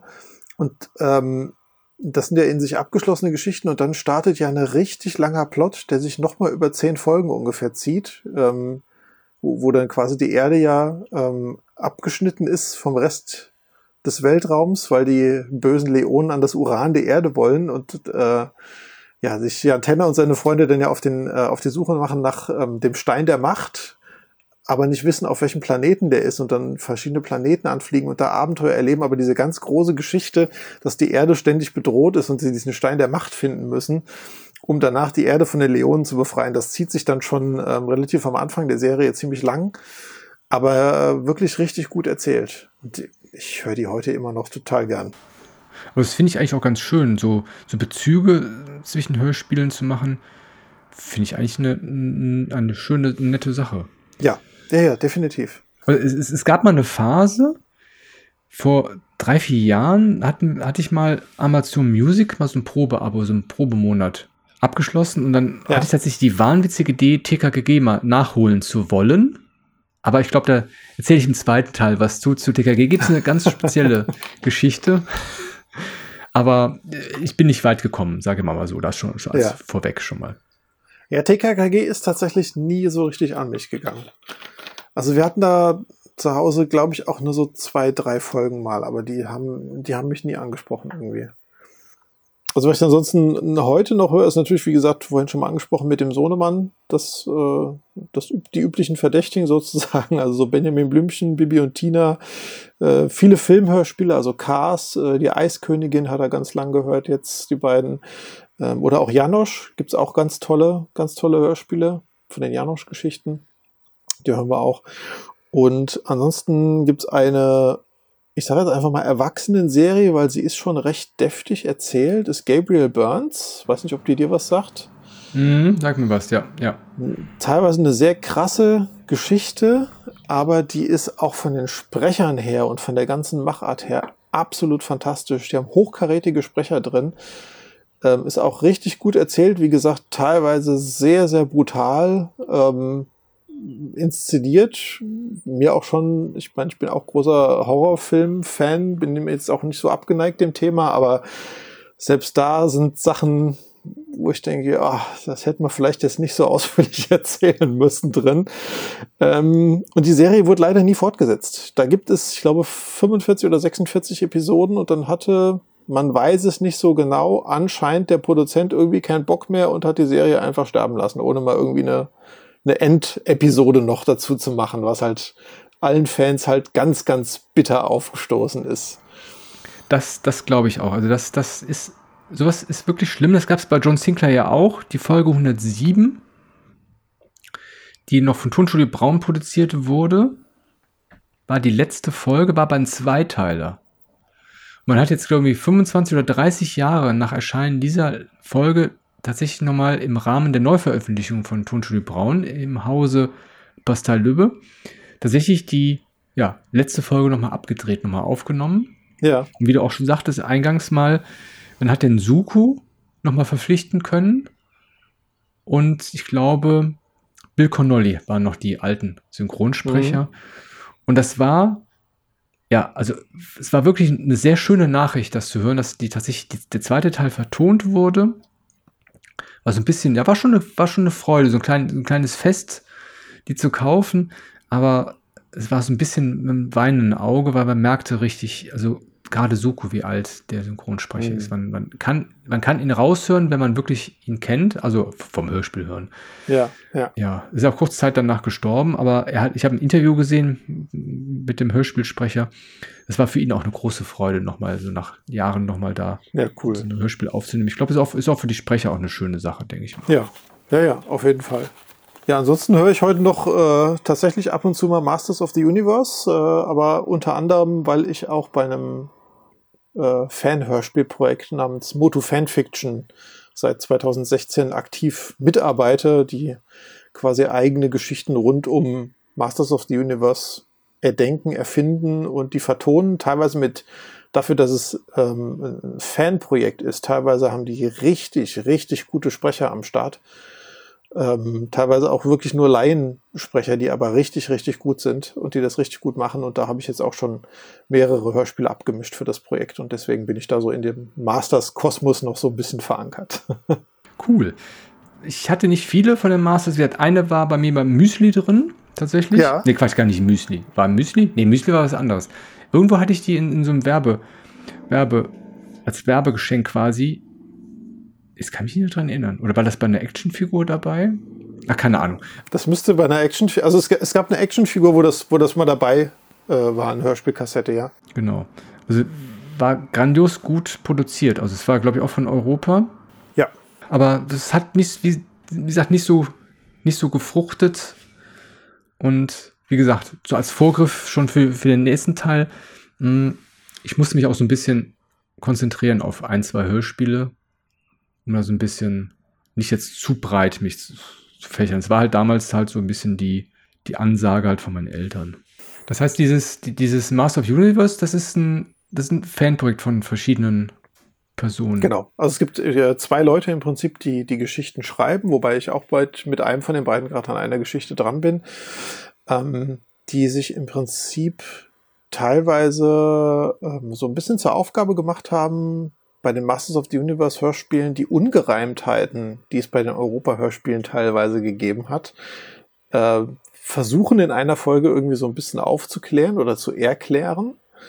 Und teilweise gab es ja dann ähm, durch diese Masters Classics Veröffentlichungen von Mattel, wo ja unglaublich viele Charaktere als Figur veröffentlicht wurden, die teilweise nur entweder in einem Minicomic, den Masters of the Universe Figuren haben mir diese Minicomics damals beigelegen, ähm, teilweise sind da Charaktere vorgekommen, die ansonsten nirgendwo vorgekommen sind. Teilweise gab es ja diese Filmation-Zeichentrickserie, die auch nochmal eigene Charaktere erfunden haben, die nicht als Figur rausgekommen sind und in dieser Masters of the Universe Classics-Reihe, ja, ja, ja, ja. Der Charakter Orko ist ursprünglich nur bei Filmation aufgekommen und wird später erst von Mattel als Figur veröffentlicht. Ach krass, okay. Ja, weil das ja. ist nämlich tatsächlich, weil wir hatten früher kein Kabelfernsehen und wenn ich zu meiner Oma gefahren bin, die hatte halt tatsächlich Kabelfernsehen da habe ich halt immer so ein bisschen was gucken dürfen und habe mir immer unter anderem Master of the Universe rausgesucht, weil ich das einfach cool fand. Aber das war diese Lou Scheimer oder Schleimer. Genau, diese Filmation Lou Scheimer, ja, genau, Filmation Anime. Genau, ja, ja. Filmation, ja. Super, also super. Also, auf, also ich, ich fand die damals richtig cool. Vor allen Dingen auch schon so ein bisschen den, die Technik, die die angewendet haben. Also mir ist tatsächlich aufgefallen als, als, als Kind, dass es ein paar Szenen gibt, die immer ähnlich waren. Also gerade wenn He-Man halt sein, oder Prinz Adam besser gesagt, sein Schwert hochhält und dann zu He-Man wird, denke ich mir, das sieht immer gleich aus. Und Jahre später habe ich dann im Internet oder gelesen oder durch irgendjemanden äh, erfahren bekommen, dass das, ja, das waren Produktionseinsparungen. Das heißt, man, man hat einmal diese Szene gemacht mit, mit dem Hintergrund, der so allgemein ist und dann kann man das immer wieder verwenden. Genau. Also so einfache Sachen. He-Man läuft von links nach rechts. Ja, genau. Das hast du gefühlt dann in jeder dritten Episode gesehen. Dieselbe Animation, ja. ja. Die haben in den, Anim äh, in den in der Zeichentrickserie nichts anderes gemacht als Mattel mit den Figuren. Aber ähm, ein Grund der Masters-Figuren, dass sie so erfolgreich waren oder so viel Gewinn abgeworfen haben, vor allem auch, war ja, dass die bei Mattel extrem viel recycelt haben. Mhm. Also der, der Körper von den Masters-Figuren, da gibt's im Grunde zwei Grundcharaktere, einmal für einen guten, einmal für einen bösen Charakter. Und die wurden pro Figur zu teilweise 80, 90 Prozent übernommen und nur der Kopf war anders und das Accessoire, was er gekriegt hat. Ja? Aber die Gussformen selber waren teilweise für die Figuren absolut gleich. Ja. Krass, das ist mir noch gar nicht aufgefallen. Also. Ja, hm. ja, ja, ja, auf jeden Fall. Also jedenfalls, um den Kreis nochmal zu schließen, bei dieser ähm, Classics-Veröffentlichung, wo unglaublich viele Charaktere dann von, von damals aus den 80er, 90ern einfach ähm, jetzt mal als Actionfigur rausgekommen sind, wurden auch zu allen Figuren kurze Biografien sozusagen veröffentlicht. Und wie gesagt, diese Biografien, die sind teilweise bei Moto Fanfiction dann auch als Grundstock für die Geschichten zwischen den Charakteren, um sich mal zu fragen, okay, was passiert denn da eigentlich? Wie ist denn der Charakter überhaupt dazu gekommen vielleicht? Ne? Ja, ich finde Hintergrundinfos eigentlich immer wichtig. Gerade sowas, da schließt sich oft der Kreis, beziehungsweise die vielen Informationen, also Ungereimtheiten, wie du eben meintest, hilft auf jeden Fall, das ganze Verständnis aufzubauen. Ach, schön. Es gibt immer mal so, ab und zu mal lese ich auch in so Foren, das versuchen, ja, so ein paar Fans auch so eigene Hörspiele zu produzieren, aber das, das, ja, man hört nie was davon. Also das ist ja schön, dass das bei euch klappt. Ja. Das ist ja. Das klappt ja. vor allem ziemlich lange. Also wir haben, wie gesagt, seit 2000 ja, sechs Jahre, ne? 15, 15 glaube ich, oder 16 gibt es, gibt es dieses Projekt jetzt und wir haben also viele, viele Stunden Material schon oder viele Stunden Hörspiel schon zusammen. Also was mich bei dem Projekt auch einfach begeistert hat von vornherein, als äh, ich mit den Jungs in Kontakt getreten bin, da waren absolut konkrete Pläne da, die gesagt haben, wir haben das und das und das Skript, wir haben hier und hier schon die Sprecher aufgenommen, wir suchen gerade irgendwie nach Leuten, die uns helfen, das Ganze jetzt mal umzusetzen, äh, tontechnisch und die Sachen abmischen und solche Sachen. Und wenn wir das fertig haben, dann geht's geplant schon da und da und damit weiter. Also das war nicht dieses typische, was du eben auch schon ansprichst, ey, lass doch mal irgendwie ein Fanhörspiel mhm. machen, ja. Und dann kümmert sich aber keiner so richtig drum. Oder wenn es denn dann vielleicht irgendwann nach drei, vier Jahren fertig ist, dann verläuft das auch komplett im Sand, sondern das war Sand. wirklich von vornherein da schon der Plan dahinter. Wir wollen das wirklich dauerhaft machen und wir haben da richtig Lust drauf. Und jeder, der da genauso enthusiastisch wie wir dabei ist, ist herzlich willkommen, da einfach mitzumachen, sei es auf Sprecherseite, sei es auf Schreibseite, sei es auf äh, Geräusche machen, Musik machen, abmischen, ähm, so wie ich das jetzt mache, die, die, die letzten drei Positionen. Ähm, ja, es macht einfach Spaß, also ist wirklich toll. Aber genau dieser Enthusiasmus oder diese, diese Faszination, die du eben ansprichst, ist ja auch ein schöner Übergang zu unserem zweiten Kapitel. Richtig. Das ist so ein bisschen, ja, das was macht denn außer, sag ich mal, dieses, dieses Fanhörspiel, was sich ja wirklich sehr spannend anhört, mh, hm, eigentlich noch so das Hörspiel aus? Oder was ist überhaupt die Faszination? Wir hatten ja am Anfang ja auch eingangs gesagt, es gab ja auch Fernsehen. Ne? Ich habe auch gerne DuckTales geguckt, ja. samstagsabends. Das ja. war Pflichtprogramm eigentlich. Aber man hat ja auch mal mit dem NES gespielt oder SNES gespielt. Die waren auch sehr viel draußen. Aber dennoch, das Hörspiel war eine Klasse für sich das ist auch, ist auch heute noch eine Klasse für sich irgendwo. Man muss ja auch mal wirklich dazu sagen, dass wir in Deutschland dann natürlich auch extrem viel Glück haben, dass wir ein relativ großes, ich sage jetzt einfach mal Hörspielland sind. Also ich glaube, mhm. In anderen Ländern ist dieses Medium Hörspiel längst nicht so präsent wie bei uns. Mhm. Ja, stimmt, wenn man so WDR guckt, die hatten ja auch früher immer einen Samstagskrimi im Radio, den WDR-Samstagskrimi. Die haben ja auch hier die, viele, viele Romane vertont von, ach hier, der Schatz im Silbersee, Winnetou. Jetzt komme ich gerade nicht auf den Namen. Karl May. Karl May, das gibt's doch gar nicht. Ja, danke. Karl May ist natürlich der Autor. Und WDR hat früher, wie gesagt, sehr viele Hörspiele produziert, auch rausgebracht. Auch Herr der Ringe ist eine sehr schöne WDR-Produktion, die wir, ja, ich leider nie besitzen konnte, aber die wir uns mal aus der Bibliothek auch ausgeliehen haben. Und genau dieses, dieses Hören, und du meintest ja eben, Deutschland ist ein Hörspielland, haben wir auch sehr viel Glück, auch, auch ich meine, die ganzen Filme werden ja auch synchronisiert, das ist ja auch ein bisschen deutschlandspezifisch. Ja, ja, ja definitiv, mhm. ja. Und Hörspiel, ich sagte es ja eingangs auch, habe ich auch mal am Rhein gehört, das war für mich so ein bisschen Abtauchen. Mhm. Also abschalten, abtauchen, mit sich in die Geschichte denken. Und gerade bei den drei Fragezeichen habe ich auch versucht, immer so ein bisschen mitzurätseln, so zu analysieren. Ah, jetzt kommt mhm. irgendwie ein, neu, ein neuer Charakter. Ist das ein Bösewicht oder ist das ein guter? Und man hat auch schon versucht, einige ja, Stimmen zu vergleichen. Ach, war der schon mal da? Also es war ein bisschen, es war nicht einfach nur passives Berieseln lassen. Also es war schon so ein bisschen ja einsteigendes Hörspielgeschehen. Und das ist auch so ein bisschen mit der Kritikpunkt von der Faszination Hörspiel, mit den neueren Folgen, wo die ja über eine Stunde manchmal dauern, so 70 Minuten. Ja. Das gelingt mir, gut, heutzutage ist sie so Besonderes, ne, man ist in der Arbeitswelt und so weiter.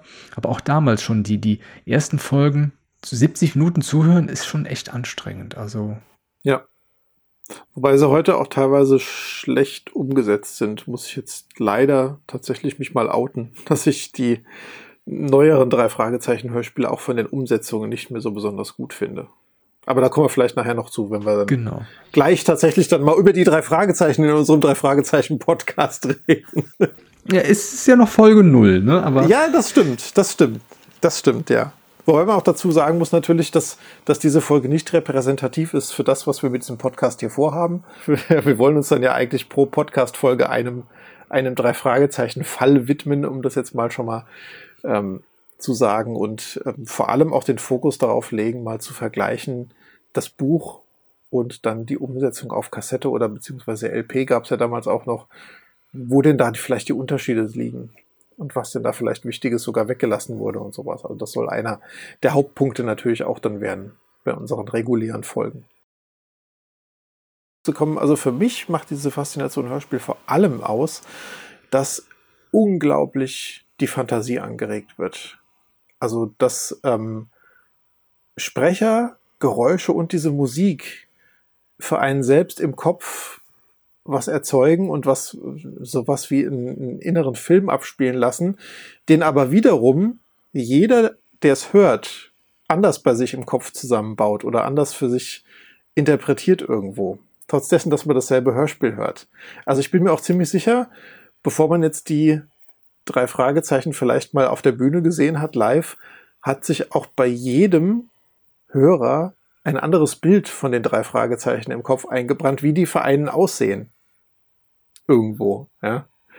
Und das finde ich einfach ganz spannend, ähm, dass, dass das ähm, trotz dessen, dass man dasselbe hört, bei jedem aber was anderes da äh, im Kopf irgendwo passiert.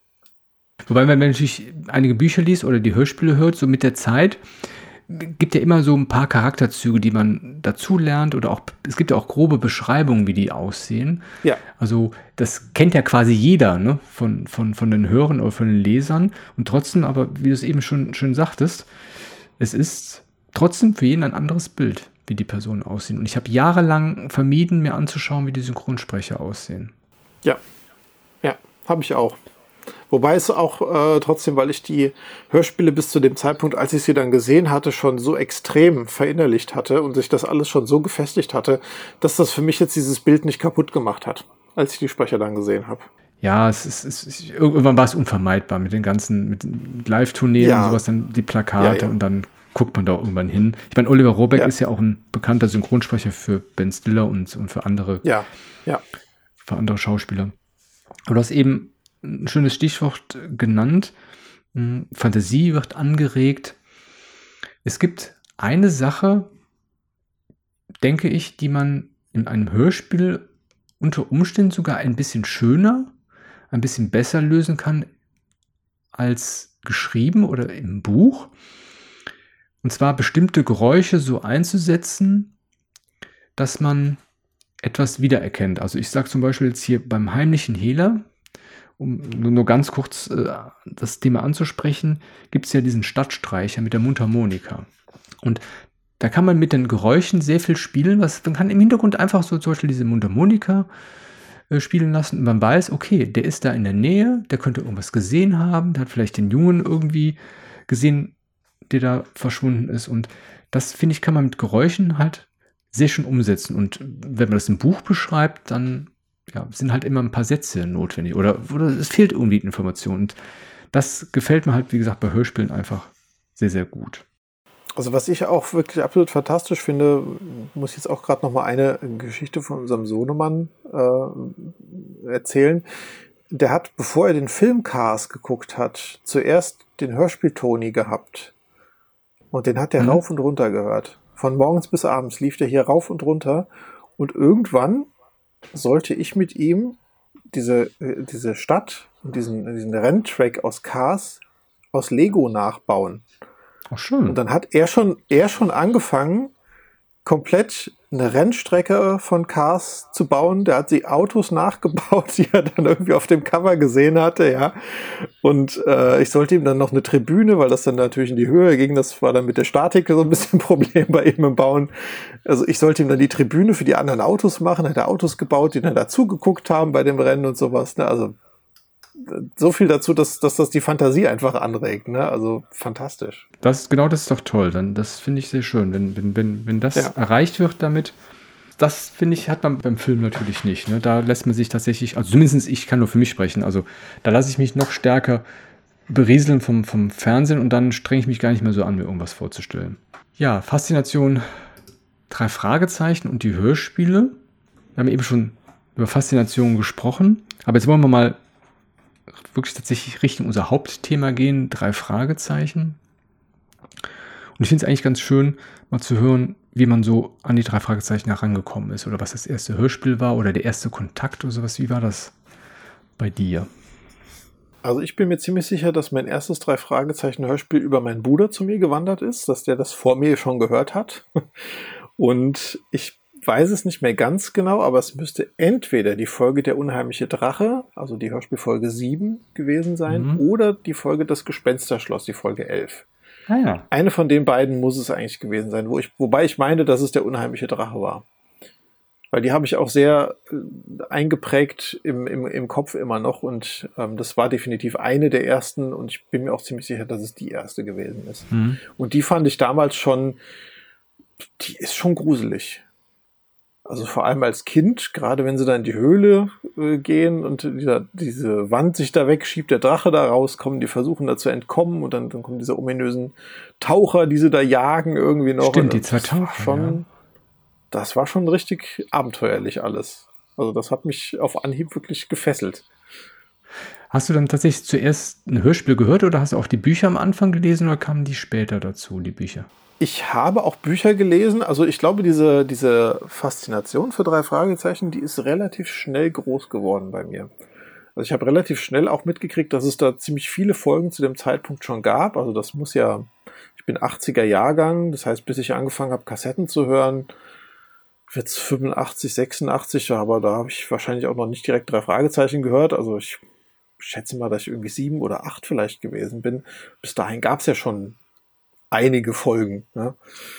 Und ähm, ich weiß auch, dass ich äh, damals, wir hatten ja längst nicht alle, und ich habe jedes Mal, wenn wir irgendwo mal zu Besuch waren oder sowas und ähm, da die Kinder auch drei Fragezeichen-Kassetten hatten, wir haben dann mit denen gespielt und habe ich dann die Schränke mal durchgeguckt und habe dann eine drei Fragezeichen-Folge entdeckt, die ich nicht kannte.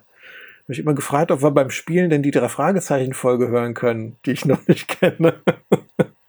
Das war meistens auch okay, das war meistens kein Problem, ja. Und wie gesagt, also Bücher habe ich auch schon gelesen. Ich war damals nicht so leseaffin, muss ich gestehen. Also ich äh, habe mich da teilweise ein bisschen schwer getan, Bücher vor allem dann wirklich bis zum Ende zu lesen. Da war ich ein bisschen lesefaul. Das gebe ich ganz offen zu. Ähm, wobei ich mir aber aus der ähm, äh, Bücherei öfters drei Fragezeichen Bücher ausgeliehen habe. Also eins der ersten, mhm. das ich wirklich selbst gelesen habe, war die drei Fragezeichen und der rote Pirat. Mhm. Wir hatten damals bei uns in der Grundschule, in der Grundschule gab es eine Bibliothek und die hatte dann, ich weiß es nicht mehr genau, aber ich glaube, die hatte dann irgendwie einmal alle zwei Wochen auf. Dann konnte man sich ein Buch ausleihen und musste das dann nach zwei Wochen wieder zurückbringen. Mhm. Und da habe ich definitiv ein, nein, nicht einmal, so zwei, dreimal, schätze ich mal, schon drei Fragezeichen Buch ausgeliehen und später dann auch in der Stadtbücherei bei uns. Da gab es dann relativ viele auch. Das ist ja mir leider immer verwehrt geblieben. Deswegen, ähm, ja, wie gesagt, ähm, Bücher bin ich über meine Mutter gekommen. Also die hat mich tatsächlich da ein bisschen, ja, entweder hingeleitet oder zumindest angesteckt. Sie war, hat diese Bücher sehr gerne gelesen. Ich fand das sehr, sehr cool, um mal äh, Neudeutsch zu sprechen. Die Geschichte, die ich ja eben so ein bisschen schon angedeutet habe, ist ja, wie bin ich zu den drei Fragezeichen gekommen? Das war schon mit dem Hörspiel so, dass meine Eltern gesagt haben, also so viele Hörspiele kaufen, sowas, ne, das ist halt nicht so drin finanziell und hin und weiter, hin und her. Und ich sollte mich halt tatsächlich für, für eine Hörspielfolge entscheiden. Also ich habe mal von meiner Mutter zwei Kassetten geschenkt bekommen. Und zwar eine TKKG-Folge und eine Drei-Fragezeichen-Folge. Und ich sollte beide hören und dann am Ende entscheiden, welche Serie ich gerne mag. Also lieber die drei Fragezeichen oder die TKKG. Okay. Ist ja auch schwierig, ne? Da kommt es ja auch darauf an, welche, welche Folge man da in die Hand gelegt kriegt. Das, das ist es tatsächlich. Und das Aberwitzige ist, ich, deswegen weiß ich ganz, ganz, ganz sicher, dass die, das Gespensterschloss meine erste drei Fragezeichen Hörspielkassette war. Und meine TKKG-Folge, die einzige, die ich besessen habe und noch immer noch besitze, ist irgendwas mit der Drachenhöhle. Und ich fand TKKG immer so ein bisschen, weiß ich nicht, also der war mir zu launig, der Typ, so prügelhaft. Ne? Also der wollte immer alle verkloppen. Das war so ein kleiner Junge wie du und ich. Und in, in der Endsequenz, wo er gegen den, gegen den Judomeister, gegen so einen Oberverbrecher äh, kämpft, der, der besiegt dann einfach. Denke ich, das ist doch voll unrealistisch. Der zündet irgendeine Benzinpfütze an in dieser Folge, wo ich mir denke, hallo, wo bin ich hier? Denke ich mir, also weiß ich nicht. Also die hat mir nicht gefallen. Dann habe ich drei Fragezeichen gehört, Gespensterschloss. Die habe ich einmal gehört und wochenlang nicht mehr, weil ich sie so gruselig fand. Ja, ja, war sie auch. Gerade als sie im Turm sind, wo die diese Musik hören und sowas. Ja. Aber die fand ich so gruselig. Die habe ich, gesagt, die habe ich gemieden früher, aber die war trotzdem cool. Die ist fantastisch. Die war spannend. Ja. Jetzt, jetzt gehen drei Jungs, die, die suchen ein Gespensterschloss. Da gibt es irgendeine Geschichte, dass jemand da war und dann rausgelaufen ist. Die gehen dann trotzdem hin. Wie mutig ist das ja eigentlich? Ne? Also es ist, also da willst du eigentlich mitgehen und mitbeobachten. Ja. ja. Deswegen war das tatsächlich ziemlich einfach, mich zu entscheiden, obwohl ich die dann tatsächlich nicht mehr gehört habe so oft. Die, äh, das Gespensterschluss. Eigentlich witzig, aber trotzdem. Und ich finde vor allem, die ist extrem gut umgesetzt, diese Folge. Weil gerade das, was du eben schon beschrieben hast, wenn die denn, die gehen ja öfter in dieses Gespensterschloss. Stimmt, und im Prinzip, öfter, ja. ja, und im Prinzip passiert da nichts. Ja. Und es ist trotzdem hochspannend. Und es ist nicht irgendwie, da muss jetzt was umfallen, da muss irgendwie das passieren, damit es irgendwie gruselig wird oder sonst was. Da passiert nichts. Und die sprechen das so fantastisch. Oh ja, auf, ähm, auf jeden dass Fall. Man, dass man, das, es sind ja wirklich nur Justus und Peter die ganze Zeit eigentlich, ja. Mhm. Später Bob und Peter, aber am Anfang sind es ja Justus und Peter, die da drin sind. Und die machen das fantastisch. Also auch allein mit diesem, mit diesem Hall-Effekt und mit diesem, mhm. wie die die ganzen Sachen sagen, dass sie jetzt in diese große Halle reingehen und solche Sachen. Das fesselt total. Obwohl eigentlich nichts passiert, ja. Ja, aber man kann mitfiebern. Also ich ja. kann eine Situation erinnern, wo, wo, wo der Justus quasi, ja, ist das grü grüne Phantom oder das blaue Phantom? Das blaue Phantom. Das blaue, blaue Phantom. Phantom. Ja. Und dann so richtig, man merkt es an seiner Stimme, dass er Angst hat, aber trotzdem sein Kopf über, ja, über seine Beine reagiert sozusagen und trotzdem dann die Tür aufmacht und reingeht. Und dann wird diese Musik noch lauter und er dann einfach selbstsicher sagt, ne, das ist kein Phantom, das ist halt, ne, und so weiter. Das haben die wirklich richtig gut gespielt. Also. Ja, definitiv. Ja. Und das mit den Büchern wird echt schwierig, weil wie gesagt, ich habe ein paar von meiner Mutter bekommen. Ich war auch lesefaul am Anfang, das stimmt schon, aber die drei Fragezeichen haben mich doch ein bisschen zum Lesen gebracht. Das ist ziemlich das Einzige. Aber da konnte ich nicht mehr rauskriegen, was, was, was, was das erste war. Ich habe nochmal in meinen Schrank jetzt geguckt, so von den, so vom Alter her und von den Auflagen. Ich habe halt gefunden Schwarze Katze, der Fluch des Rubin, der unheimliche Drache und Gespensterschloss. Das sind tatsächlich die Erstauflagen, die ich habe. Mhm. Und die anderen sind halt teilweise nachgekauft. Ich musste leider auch ein paar Mal nachkaufen, weil wir einen Wasserschaden hatten im Keller. Die dann leider, irgendwann sind sie halt in den Keller gekommen, weiß ich auch nicht warum. Und, aber das waren so die, die ich als Erstauflage gefunden habe und eine von denen muss es halt auch gewesen sein. Aber auch da, wie gesagt, äh, war Gespensterschloss dabei oder auch hier, wo du meintest, da hat ja auch der unheimliche Drache. Das sind einfach noch sehr, sehr starke Geschichten. Auf jeden Fall. Bei starken Geschichten können wir eigentlich auch gleich, gleich überleiten zu dem nächsten Punkt, der wahrscheinlich auch ganz interessant ist, welches denn unsere Lieblingsfolge ist von den ja. drei Fragezeichen. Und ich kann diese Frage nicht mit einer Folge beantworten, leider. Also ich muss drei, ich muss drei Folgen nennen, die ich extrem gut finde. Oh ja, schön. Jetzt bin ich gespannt. Die sind alle auch von derselben Autorin. Ja. die auch noch mehr Folgen geschrieben hat, die ich auch sehr, sehr gut finde. Aber wie gesagt, es gibt drei Folgen, die ich als ähm, absolut heraushebenswert sozusagen äh, betrachte. Die sind nämlich alle von Mary Virginia Carvey geschrieben. Die hat insgesamt 16 Bücher für die drei Fragezeichen geschrieben. Darunter auch unter anderem zum Beispiel den Karpatenhund, was ich auch eine fantastische Folge finde. Die hat zum Beispiel auch die flammende Spur geschrieben, das Bergmonster, mm. den Zauberspiegel oder auch hier die singende Schlange und die Silbermine. Mm. Hat auch Ellie Jameson erfunden, den Charakter ähm, von, den, äh, von der Folge Singende Schlange und Silbermine.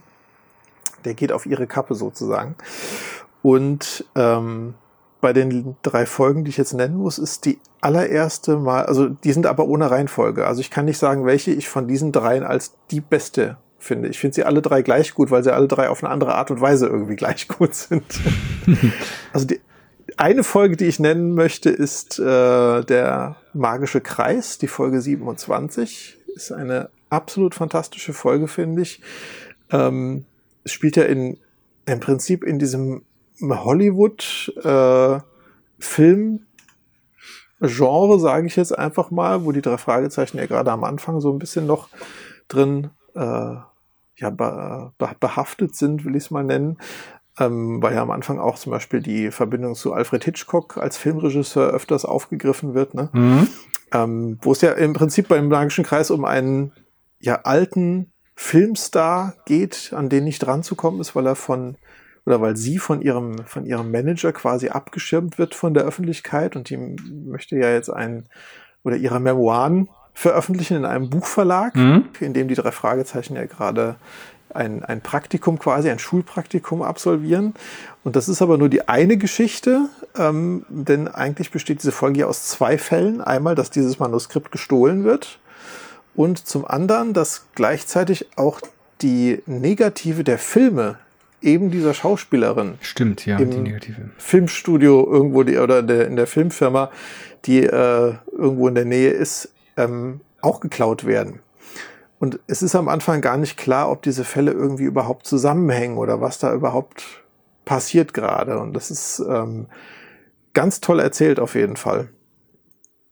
Die zweite Folge, die ich äh, als eine der drei wirklich besten empfinde, ist die Folge 35, die drei Fragezeichen und der Höhlenmensch, wo, ja, wo wir im Prinzip auch wieder zwei Fälle haben, die parallel passieren und wo völlig unklar ist, ob die in irgendeinem Zusammenhang stehen. Also es wird ja in diesem Städtchen Citrus Grove wird ja ein Höhlenmensch gefunden, also eine absolute äh, Attraktion, wo lauter Leute dann ankommen, um sich diesen Höhlenmenschen zu äh, oder, oder diesen Höhlenmenschen anzuschauen. Und der, der äh, Mensch, auf dem diesem äh, oder auf, der, auf dessen Grundstück dieser Höhlenmensch gefunden wurde, ist ja so ein ziemlicher Griesgram, der jetzt versucht, da Profit draus zu schlagen. Und ähm, dieser Höhlenmensch wird äh, ja im Prinzip ge geklaut und wird aber davor, bevor er geklaut wird, schon ausgetauscht gegen ein anderes Gerippe von einem anderen Höhlenmenschen, ähm, weil es ja auch um so eine, ja, um so eine Universität im Prinzip geht, äh, wo, wo mehrere Leute so um, an ja, um, um so einen Preis konkurrieren im Prinzip, einen Forschungspreis. Ja, und da gibt es dann auch den einen oder anderen Neider. Also das, die, die, der eine Fall ist dann quasi, dass der eine äh, versucht hat, den anderen Kollegen lächerlich zu machen. Äh, und das andere ist, wie gesagt, dieser echte Höhlenmensch, der da geklaut wird von jemand anderem, der versucht, da Geld zu erpressen. Aber auch hier wieder genau das Gleiche, dass die, die, die Fälle ähm, völlig subtil ineinander verwoben sind, ohne dass einem das jetzt ähm, so von vornherein klar ist, dass das irgendwie oder was, was da überhaupt passiert parallel. Unheimlich gut geschrieben, finde ich. Und im, im, gleichen Stil ist auch meine dritte Folge, die ich noch nennen möchte, und das ist die Folge 32, die drei Fragezeichen und der Ameisenmensch. Die leider einen völlig bescheuerten Titel, finde ich, im Deutschen bekommen hat. Der Originaltitel ist nämlich uh, The Three Investigators and um, the, the Mystery Case of the Sinister Scarecrow, glaube ich. Also das mhm. Geheimnis der, der, unheim der, unheimlichen Vogelscheuche, Vogelscheuche, was die Folge mhm. deutlich besser trifft. Ja, weil dieser, dieser Ameisenmensch ist im Prinzip der ähm, Dr. Woley, der ähm, aber wirklich als, als Randfigur eigentlich nur auftritt. in der ganzen Folge, der mhm. für die für die für die eigentliche Folge jetzt nicht so den den den wirklichen Mehrwert hat oder oder diese Schlüsselperson irgendwie ist. Das ist natürlich ein bisschen schade, aber wie gesagt, ähm, der der der Hauptfall teilt sich auch wieder in zwei Teile im Prinzip auf, nämlich dass eine eine, äh, eine wandelnde Vogelscheuche in den Bergen von äh, oder über Rocky Beach unterwegs ist, um äh, eine, eine Frau aus dem Haus zu jagen quasi.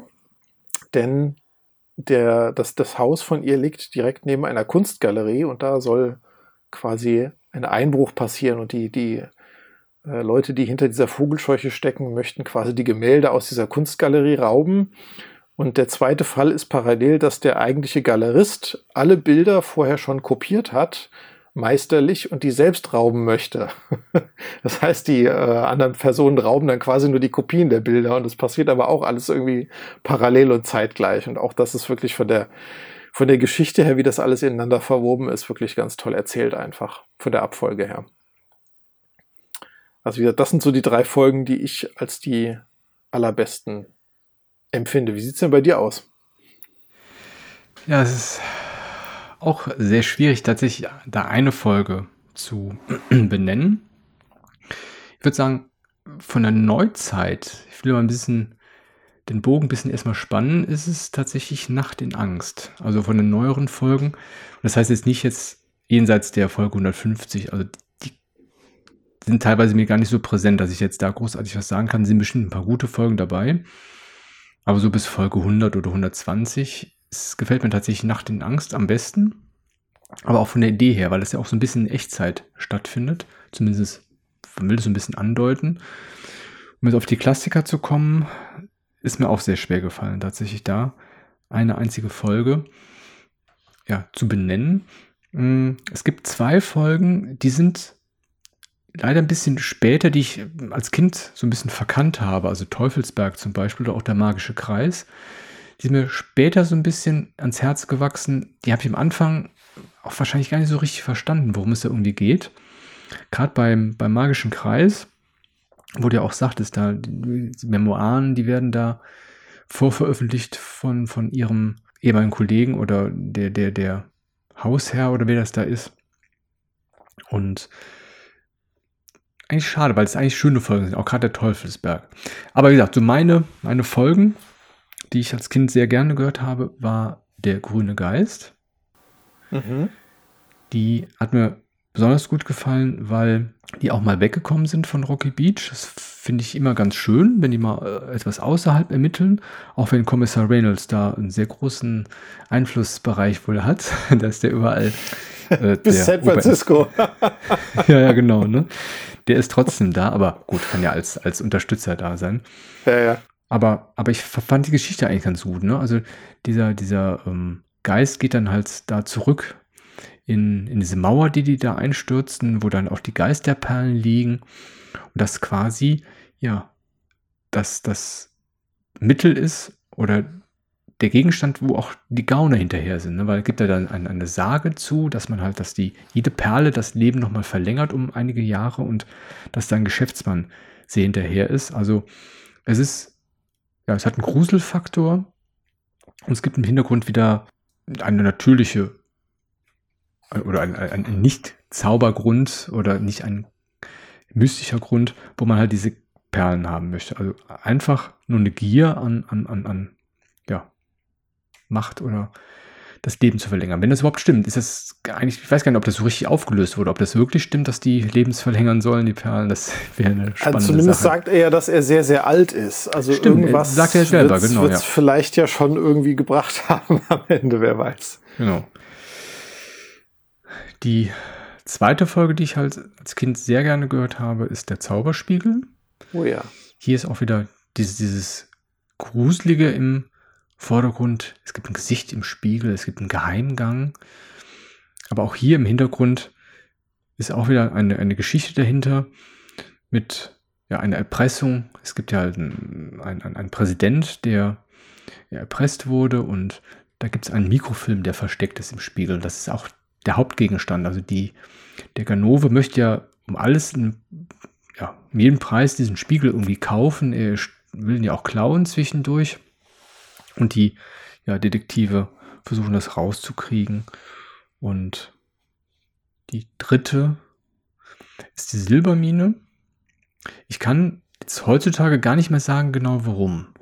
Weil so richtig viel passiert ja da eigentlich nichts.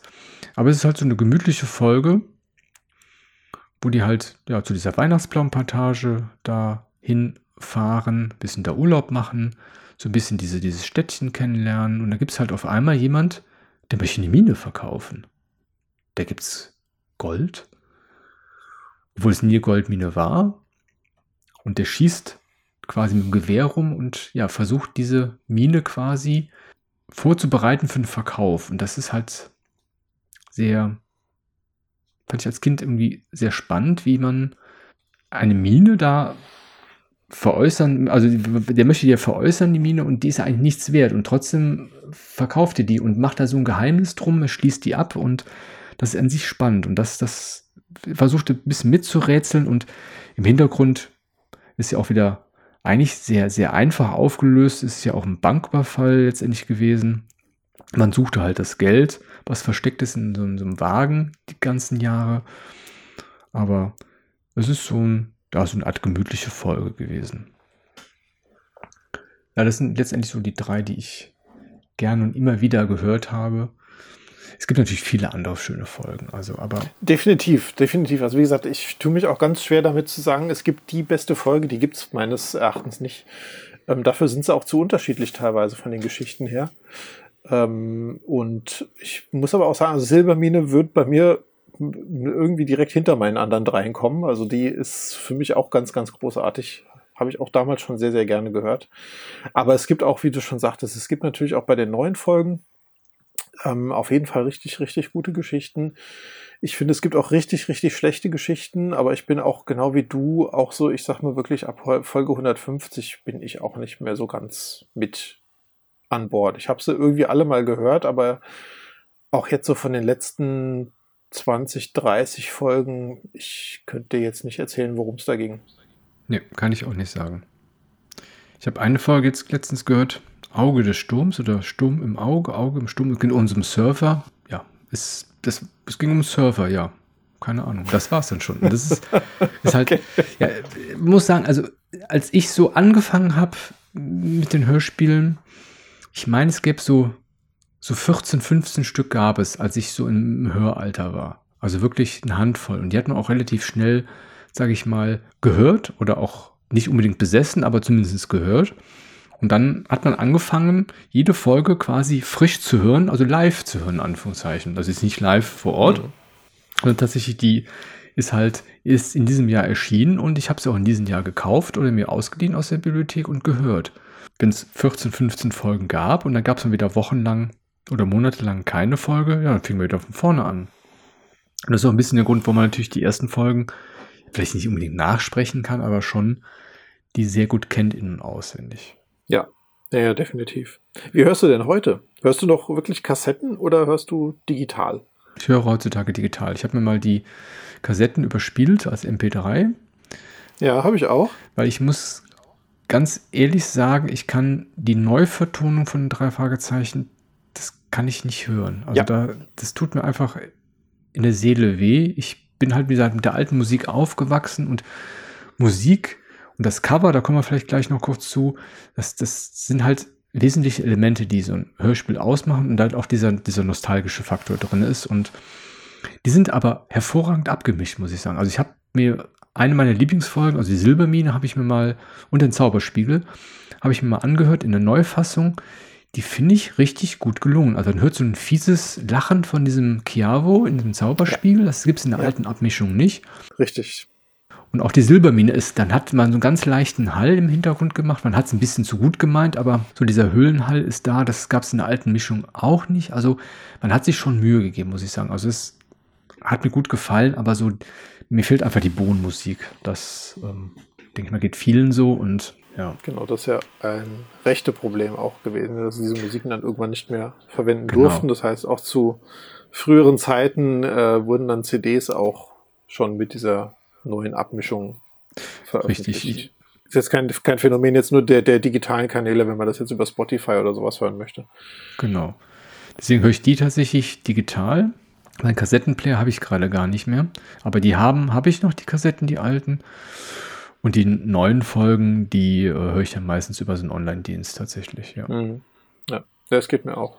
Geht mir genauso, ja. Ich habe auch die Kassetten überspielt äh, als MP3s und habe die mit, also die Lieblingsfolgen immer so auf meinem Smartphone auch mit dabei und mhm. die höre ich dann doch lieber als die, die neueren Abmischungen.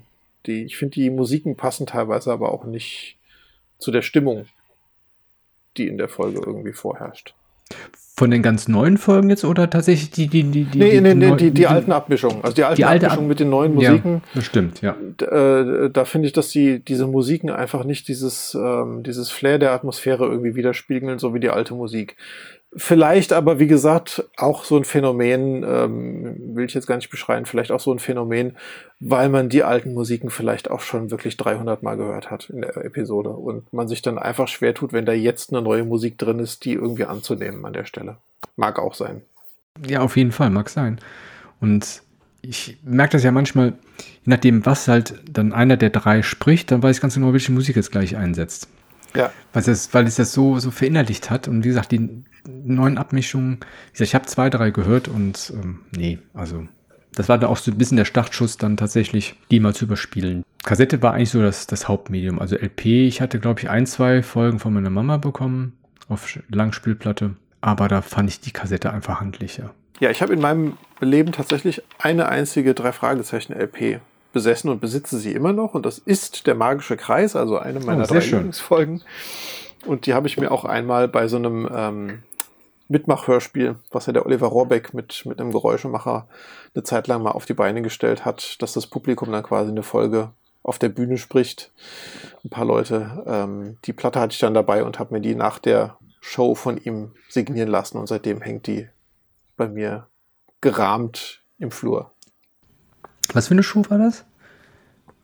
Äh, das war so eine, so eine Mitmachshow. Also Mitmachshow, da gab es okay. einen Fall. Ähm, Oliver Rohrbeck ist dann gekommen, hat den, den, Justus gesprochen und hat die Musiken dazu gespielt, hatte dann einen Geräuschemacher dabei, der bei dem Live-Hörspiel dann die Geräusche gemacht hat. Und mhm. dann wurden, je nachdem wie viele Charaktere gebraucht wurden, wurden, ich sag mal, acht Leute aus dem Publikum ausgewählt. Also jeder, der mitmachen wollte, konnte sich melden und dann hat der Oliver Rohrbeck da acht Leute ausgewählt. Die haben dann äh, in einer kurzen Pause von 15 Minuten oder irgendwas haben die das, das Skript gekriegt, wo immer angestrichen war, welche Rolle sie lesen und dann standen die dann zu neunt, beziehungsweise mit dem Geräuschemacher zu zehnt da auf der Bühne und haben dann das Hörspiel gesprochen. Live vor Publikum. Oh, das ah, habe ich gar nicht mitbekommen, dass es sowas gab. Ja, gab es gar nicht so oft, glaube ich. Hm. Ich weiß auch gar nicht mehr, welcher Fall das gewesen ist. Oliver Rohrbeck, also Justus Jonas Sprecher, der macht ja sowieso viel, ne? Mit der, mit der Lauscher Lounge hat er ja. Und ja, macht diese ja, ja, genau. Record-Release-Partys. Mhm. Genau. Ist es dann auch dein Lieblingssprecher oder hast du einen anderen Lieblingssprecher? Nee, also so einen richtigen Lieblingssprecher könnte ich gar nicht identifizieren irgendwie. Also ich, ich selbst identifiziere mich auch nicht mit einem der Sprecher. Also ich mag den Charakter von, von Bob, glaube ich, so ein bisschen mehr als die anderen, einfach weil er dieses, ähm, ja, so dieses, ein bisschen dieses Nerdige und ein bisschen diesen, hm? äh, dieser Informationsbeschaffer ist. Vielleicht geht das auch irgendwie konform, weil ich ja auch auf meinem YouTube-Kanal wirklich äh, sehr intensiv immer Recherchen anstelle zu den, den Spielen, die ich da vorstelle, dass ich mich vielleicht so, so ein bisschen mehr äh, für, für, für Bob als, als Lieblingscharakter, wenn man davon sprechen kann, äh, entscheide. Aber so richtig identifizieren tue ich mich eigentlich nicht mit denen. Hm. Ich finde, die drei ergänzen sich sehr gut. Also das, das hat der. Das auf jeden Fall, ja. Das hat der Robert Arthur sehr gut gelöst. Hm, ich fand früher auch so identifizieren oder so Fan, wie man immer so schön sagt, konnte ich mich auch nicht so richtig für einen, aber ich mochte Peter eigentlich ganz gern, weil der so ein bisschen zugearbeitet hat. Mhm. Da hat natürlich Bob die Recherchen angestellt, aber der Peter, der war so ein bisschen immer so das Bindeglied zwischen, also habe ich zumindest als Kind gedacht, so zwischen Justus, der ja schon sehr klug ist und Sachen auch gut erkennen kann, und Peter so ein bisschen der ja, Vermittler ist zwischen Bob und, und Justus. Und deswegen fand ich ihn eigentlich ganz gut, weil ich fand den Justus auch manchmal ein bisschen zu neumer klug. Eigentlich kann man den nicht mögen, finde ich, aber ähm, so, die, so dieses, dieses Gesamtpaket Paket finde ich sehr, sehr gut gelöst. Und auch die Sprecher sind sehr gut gecastet. Also die kann man gut unterscheiden, kann man gut auseinanderhalten. Ja, definitiv. Das war aber, glaube ich, auch ein wichtiger, wichtiger Punkt bei der Heike Dine Körting damals, dass ja, sie ja. da sehr viel Wert drauf gelegt hat, dass die wirklich ähm, sehr gut voneinander zu unterscheiden sind, die drei Jungs. Also wenn ich, wenn ich an fünf Freunde denke, ach, die, die fünf Freunde habe ich auch ein paar gehört. Stimmt, ja, die habe ich auch vorhin vergessen, tatsächlich. Ja. ja. Und auch die, wie gesagt, nicht selber gekauft, immer aus der Bibliothek ausgeliehen. Und da war natürlich nicht so, dass man von 1, 2, 3, 4, 5 durchgeht, sondern man hat halt die geschnappt, die halt gerade da war. Ja. Denke ich mir auch, okay, hm, wer spricht denn da gerade eigentlich? Wie, das ist äh, Julian? Hat er eine andere Stimme? Hm, war das nicht vorher? Also, ich habe ihn auch als Justus Jonas erkannt früher, ne? Also, auch mhm. als Kind kann man, mhm. konnte man es erkennen. Denke mir auch, eine andere Synchronsprecher. Und gerade fünf Freunde hat in, den, in der Anfangszeit sehr häufig die Sprecher gewechselt. Also, und wie gesagt, es sind, es sind halt vier Sprecher, zwei Jungs, zwei Mädchen. Ich konnte die nie auseinanderhalten. Das war auch so ein bisschen der mhm. Grund, warum auch fünf Freunde bei mir nicht, nicht nicht so, äh, so hoch im Kurs standen, aber ja, Mädchen gibt es leider nicht in dem Detektivtrio. Ne? das stimmt, ja. Wobei es ja später für jeden der drei Jungs eine Freundin gegeben hat. Die kamen anscheinend ja. gar nicht so gut an. Die wurden dann irgendwann wieder Nein. rausgeschrieben aus den Geschichten. Äh, wobei ich ganz ehrlich sagen muss, mich haben die niemals irgendwie groß gestört. Also ich habe die nicht als so negativ empfunden. Ja, ich glaube, dass die kommen im Buch auch ein bisschen besser weg als im Hörspiel, weil im Hörspiel sind die schon so ein bisschen, das sind die schon kratzbürstig. Ne? Also diese Kelly, die will ja irgendwie mal Tennis spielen gehen. Ich glaube, mhm. in der Folge äh, äh, Angriff Computer, der Compu Computerviren, irgendwie so, genau. Ja, dann gehen halt, dann gehen wir halt zwar halt, also richtig so, aber ich meine, so sind sie halt, ne? Also früher die Jugendlichen, die, nicht jetzt die, die Mädchen, sondern halt die äh, Freunde, Freundinnen. Und ich glaube, im Buch kommen die ein bisschen besser weg und ähm, da gibt es auch einen kleinen Fun-Fact zu. Die Freundin vom Justus, die Liz, Nee, Liz heißt die? Ach guck mal, ich weiß schon mal. Lüstekerk. Lüstekerk, genau. Lüstekerk, Lüstekerk, genau. Mm, die waren ja schneller wieder auseinander, als sie tatsächlich bei uns in Deutschland oder in den Hörspielkassetten auf jeden Fall da waren. Ich glaube, es gab eine Folge oder in einem Buch, da hatte die Autorin die dann irgendwie auseinandergehen lassen, weil die ging dann, glaube ich, studieren auf dem College. Und Justus war noch ein bisschen jünger als sie. Und dann hat sich das quasi so ein bisschen, ja, zerlaufen. Und das ist den deutschen Autoren anscheinend irgendwie oder der Übersetzerin irgendwie untergegangen. Und deswegen haben die bis, war er länger zusammen mit der Lüstekerk, als es eigentlich ursprünglich äh, ja, sein sollte. Es ist nur so eine Randnotiz, die ich mal gelesen hatte, deswegen. Ähm. Aber jetzt haben wir noch gar nicht, mh, hm, wir hatten ja eben gesagt, dass natürlich die Musik ein sehr großer Faktor oder auch Wiedererkennungswert hat. Und ja. die Musik von Carsten Bohn, die ist ja auch teilweise ein bisschen extravagant, finde ich. Und, aber das passt halt perfekt dazu. Aber die Cover sind ja auch, sag ich mal, ein bisschen extravagant. Ja, definitiv. Von Eigarasch. Genau. Teilweise so ein bisschen minimalistisch gezeichnet, ne? Oder sehr auf ein, so, so Andy Warhol-mäßig irgendwie, ne? Ja, ja. Äh, mit, mit, mit großen Farbflächen ja auch immer. Ich finde sie teilweise sehr gut, ich finde sie teilweise aber auch manchmal nicht so wirklich passend zu den Folgen, muss ich gestehen. Also was ich zum Beispiel unglaublich gut finde, ist der ähm, unheimliche Drache. Das Cover hat mich damals sehr beeindruckt schon. Der grüne Geist finde ich ein fantastisches Cover. Auch der, der sprechende Totenkopf zum Beispiel, wo man diese, diese ganze Kiste mit den mit, mit der Kleidung ne, von, diesem, von diesem Magier da irgendwie hat mhm. und dann den, den Totenkopf da auch sieht. Oder auch die flammende Spur. Äh, ganz, ganz tolles, passendes Cover, wobei auch da ein witziges Funfact ist, dass das Buch ein anderes Cover hat als das Hörspiel. Denn auf dem äh, Hörspielcover hat man ja den nackten Fuß, wie er ja auch im Hörspiel extra genannt wird, dass der, ähm, der, der Potter ja immer barfüßig unterwegs ist. Ja? Und das Cover des Buchs hat einen Schuh. Ach krass, da habe ich noch gar nicht drauf der, geachtet. Der diese flammende Spur macht. Ja, ja, ja, ja. Das, das ist mir gar nicht so, da gucke ich das gleich mal nach, also nach, dem, nach der Aufnahme. Ja, ja. Aber das, Was aber, aber, auch ganz, ganz, äh, äh, ganz interessant ist eigentlich, ne, weil sie gehen ja davon aus, dass der Potter die flammenden Spuren erzeugt mit seinen barfüßigen mhm. äh, ja, Füßen äh, und eigentlich ist das aber ja jemand anders, der diese Spuren macht und der hat wahrscheinlich ja natürlich Schuhe an, wenn er dann da im Haus die, die Spuren legt. Ne? Also ist schon ganz interessant eigentlich, ja. Stimmt, das ist ein Schuhabdruck. Ja, ja, ja. Ich glaube, so, langsam kann mich nicht daran erinnern. Aber dafür, wenn der Potter immer zu Fuß läuft, müsste er eigentlich einen Plattfuß haben. Dafür ist das ziemlich anatomisch gut geformt, die, die genau, das, Fuß, das ja. stimmt. Ja, was ich zum Beispiel nicht so passend fand bei den, bei den äh, Hörspielen, war zum einen der Ameisenmensch. Da ist halt einfach eine Ameise drauf. Ich meine, ganz mm, klar, mm. die Folge ist halt leider auch unglücklich ins Deutsche übersetzt worden, finde ich. Ähm, von daher, okay.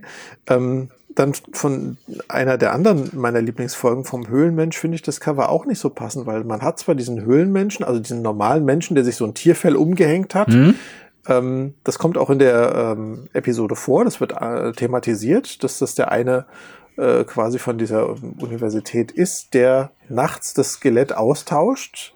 Und um nicht erkannt zu werden, zieht er sich dieses Tierfell um, damit er sich irgendwie so verkleidet. Aber auf dem Cover hält er zum Beispiel ein Funkgerät in der Hand. In der ganzen Folge kommt nicht einmal ein Funkgerät vor. Ja, also das ist.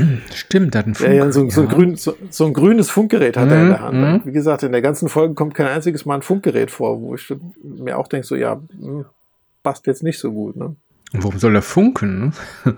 Aber das ist die Frage, bekommen die, bekommen wahrscheinlich die, das Buch werden sie wahrscheinlich, wird die nicht gelesen haben früher ob die ein paar Stichworte bekommen vom, vom Autoren oder die sich selber, das, das, das müssen wir eigentlich, das habe ich nicht rausgekriegt, aber das wäre mal eine spannende Frage. Gut, die Künstlerin ist ja mittlerweile auch schon verstorben. Richtig, genau. Aber ich bin da eigentlich bei dir, denn es gibt, also künstlerisch gesehen finde ich sie alle schön. Also ja. auch diese Ameise ist halt sehr, sehr schön gezeichnet. Aber es ist richtig, es ist nicht immer unbedingt aussagekräftig oder passend dazu.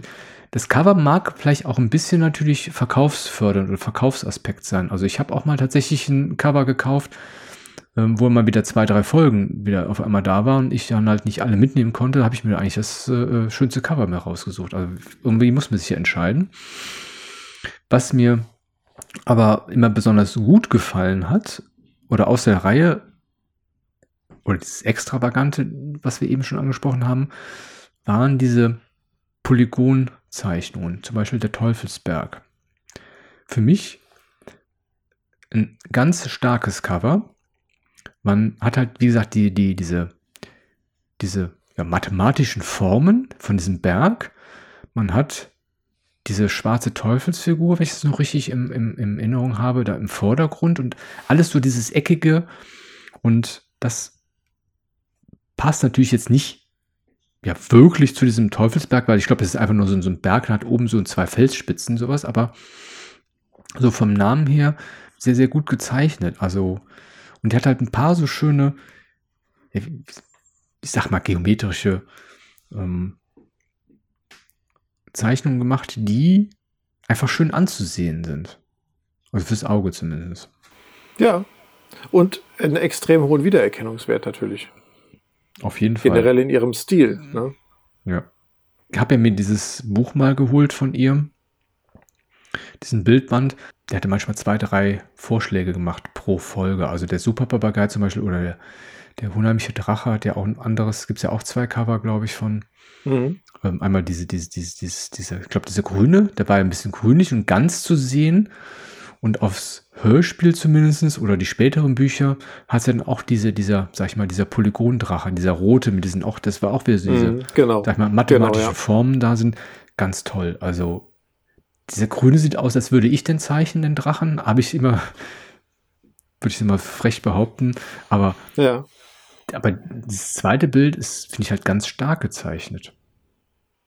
Ja, wo du vorhin schon ähm, die verkaufsfördernden Cover angesprochen hast, wird mir dann noch einfallen, was auch nicht so passend war, fand ich Geheimakte UFO, obwohl ich die Folge extrem gut mhm. finde. Ich habe die, höre die sehr, sehr gerne. Aber auf dem Cover sieht man zum Beispiel auch, ich meine, das ist ganz klipp und klar im Akte X-Hype damals entstanden, ja, diese ganze Folge. Ja. Ähm, da hattest du ja, glaube ich, auch sogar mir irgendwie ein Fun-Fact noch erzählt, was ich gar nicht auf dem Schirm hatte, dass das Buch anders heißt als die Kassette, ne? So ist es, genau. Es gibt einmal Geheim Akte-UFO und einmal Geheimsache-UFO. Geheimsache-UFO, genau. Das Buch hieß Geheimsache-UFO. Es, es gab da irgendeine Kommunikationsschwierigkeit zwischen Frank Cosmos Verlag und dem Sony Europa Label auf jeden Fall. Und man hatte halt Geheimakte UFO gesagt und dann wollte man diese Verbindung zu Akte X anscheinend und ist denen dann aufgefallen irgendwann. Ah, nee, ist zu gefährlich, ja, irgendwie blöd, die Serie wollen wir nichts damit zu tun haben. Nee, wir nennen das einfach mal um in Geheimsache UFO. Und hat das Sony gesagt, ja gut, wir haben aber schon äh, 20.000 äh, Cover gedruckt, die CDs-Hüllen sind schon fertig. Das ist halt so. Ja, und dann hieß das tatsächlich, äh, oder halt andersrum, ne? Also in der Geheimsache oder Geheimakte auf jeden Fall, aber ja, ja, da gibt es tatsächlich ja, diese ja, Kommunikationspanne zwischen den beiden. Aber auch da, wie gesagt, auf dem Cover sieht man halt neben dem Raumschiff noch zwei Aliens vorn drauf. Mhm. Mhm. Ja, klar geht es irgendwie darum, dass da Aliens sein sollen oder nicht, aber da hätte ich jetzt zum Beispiel keine Ahnung, äh, irgendwie einen Cover cooler gefunden. Es geht ja eigentlich hauptsächlich darum, dass dieser, die, dieser Abdruck, dieser Ringabdruck neben der Scheune oder neben dieser mhm. Farm irgendwo gefunden wird. Ja. Also das, das als Cover hätte ja auch irgendwie wäre ja auch aussagekräftig gewesen, ne? dass man irgendwie die Farm sieht und sieht diesen riesigen Kreis dann irgendwie auf dem Feld nebendran.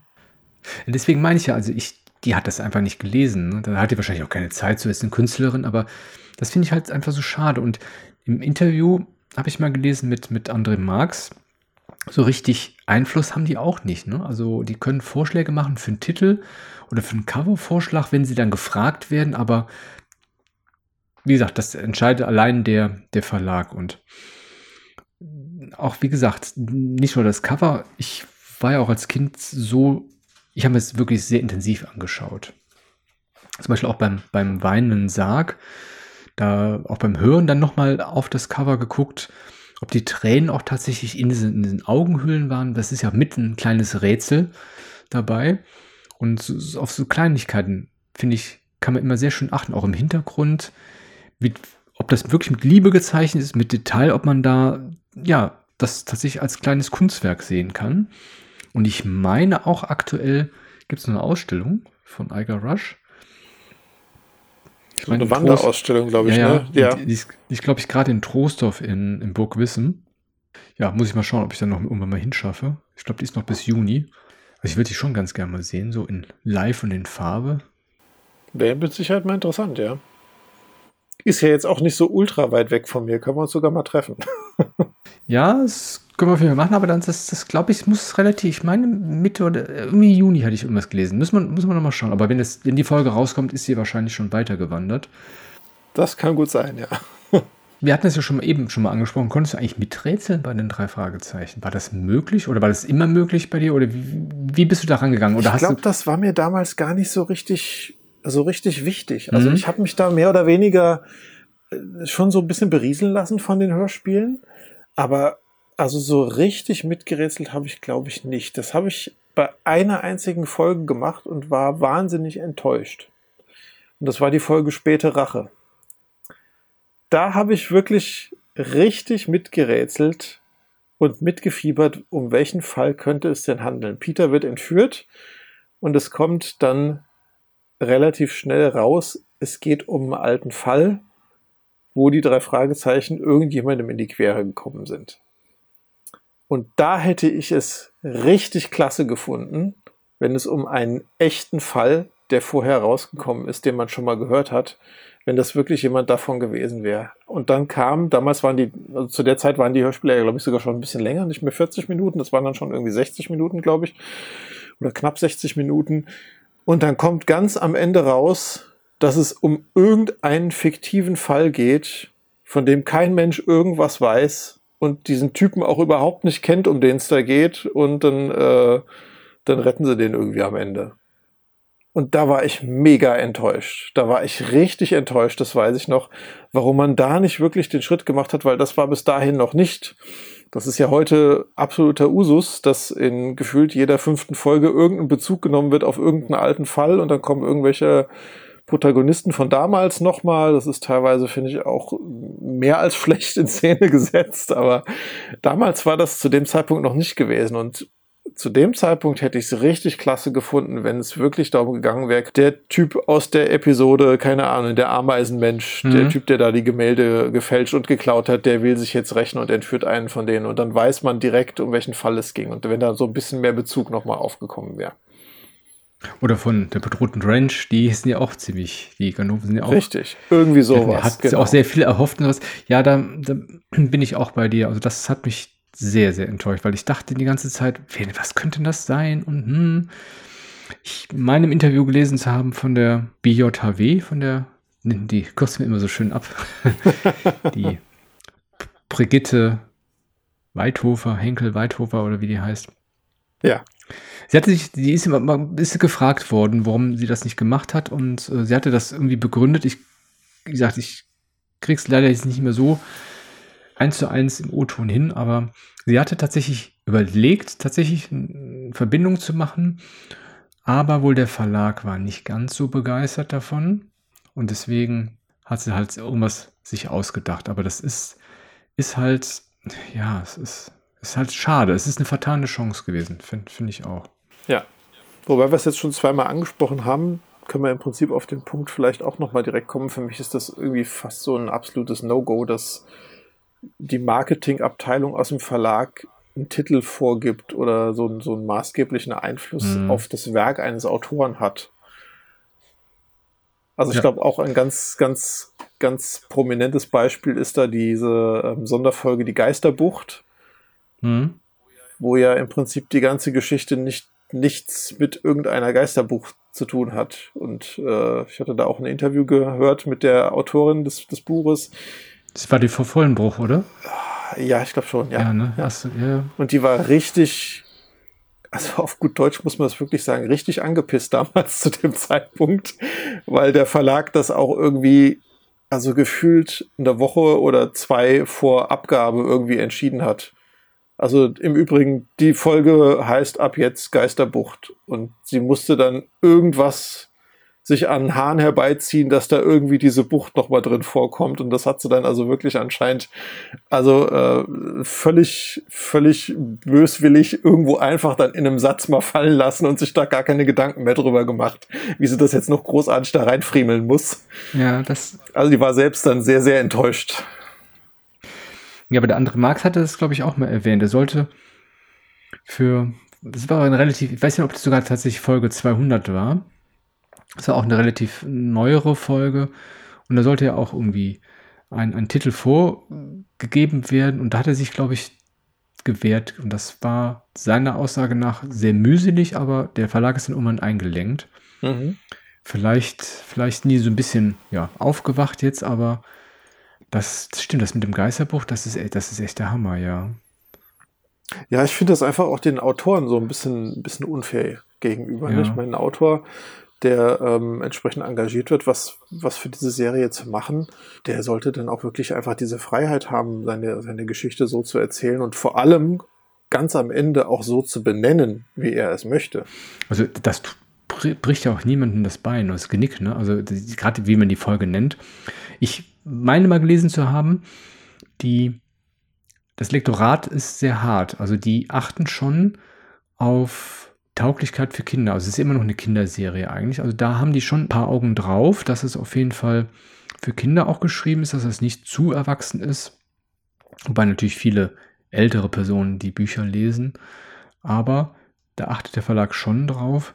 Aber ob ich jetzt, wie ich, wie ich den Titel nenne, ich, ja, es ist halt, wie wir schon mal gesagt haben, ein bisschen verkaufsfördernd. Ne? Also, ja, ja. Und ich denke mal, ist, vielleicht ist sie noch ein paar Sachen durchgetaktet. Also wenn jetzt so eine, so eine Sportfolge, hier Fußballgangster und wie sie alle heißen, Fußballfalle, die kommen natürlich nicht jetzt irgendwann mal raus, sondern das ist ja schon so ein bisschen abgestimmt mit irgendwelchen Fußball-Weltmeisterschaften, zumindest wenn ich das richtig im Kopf habe.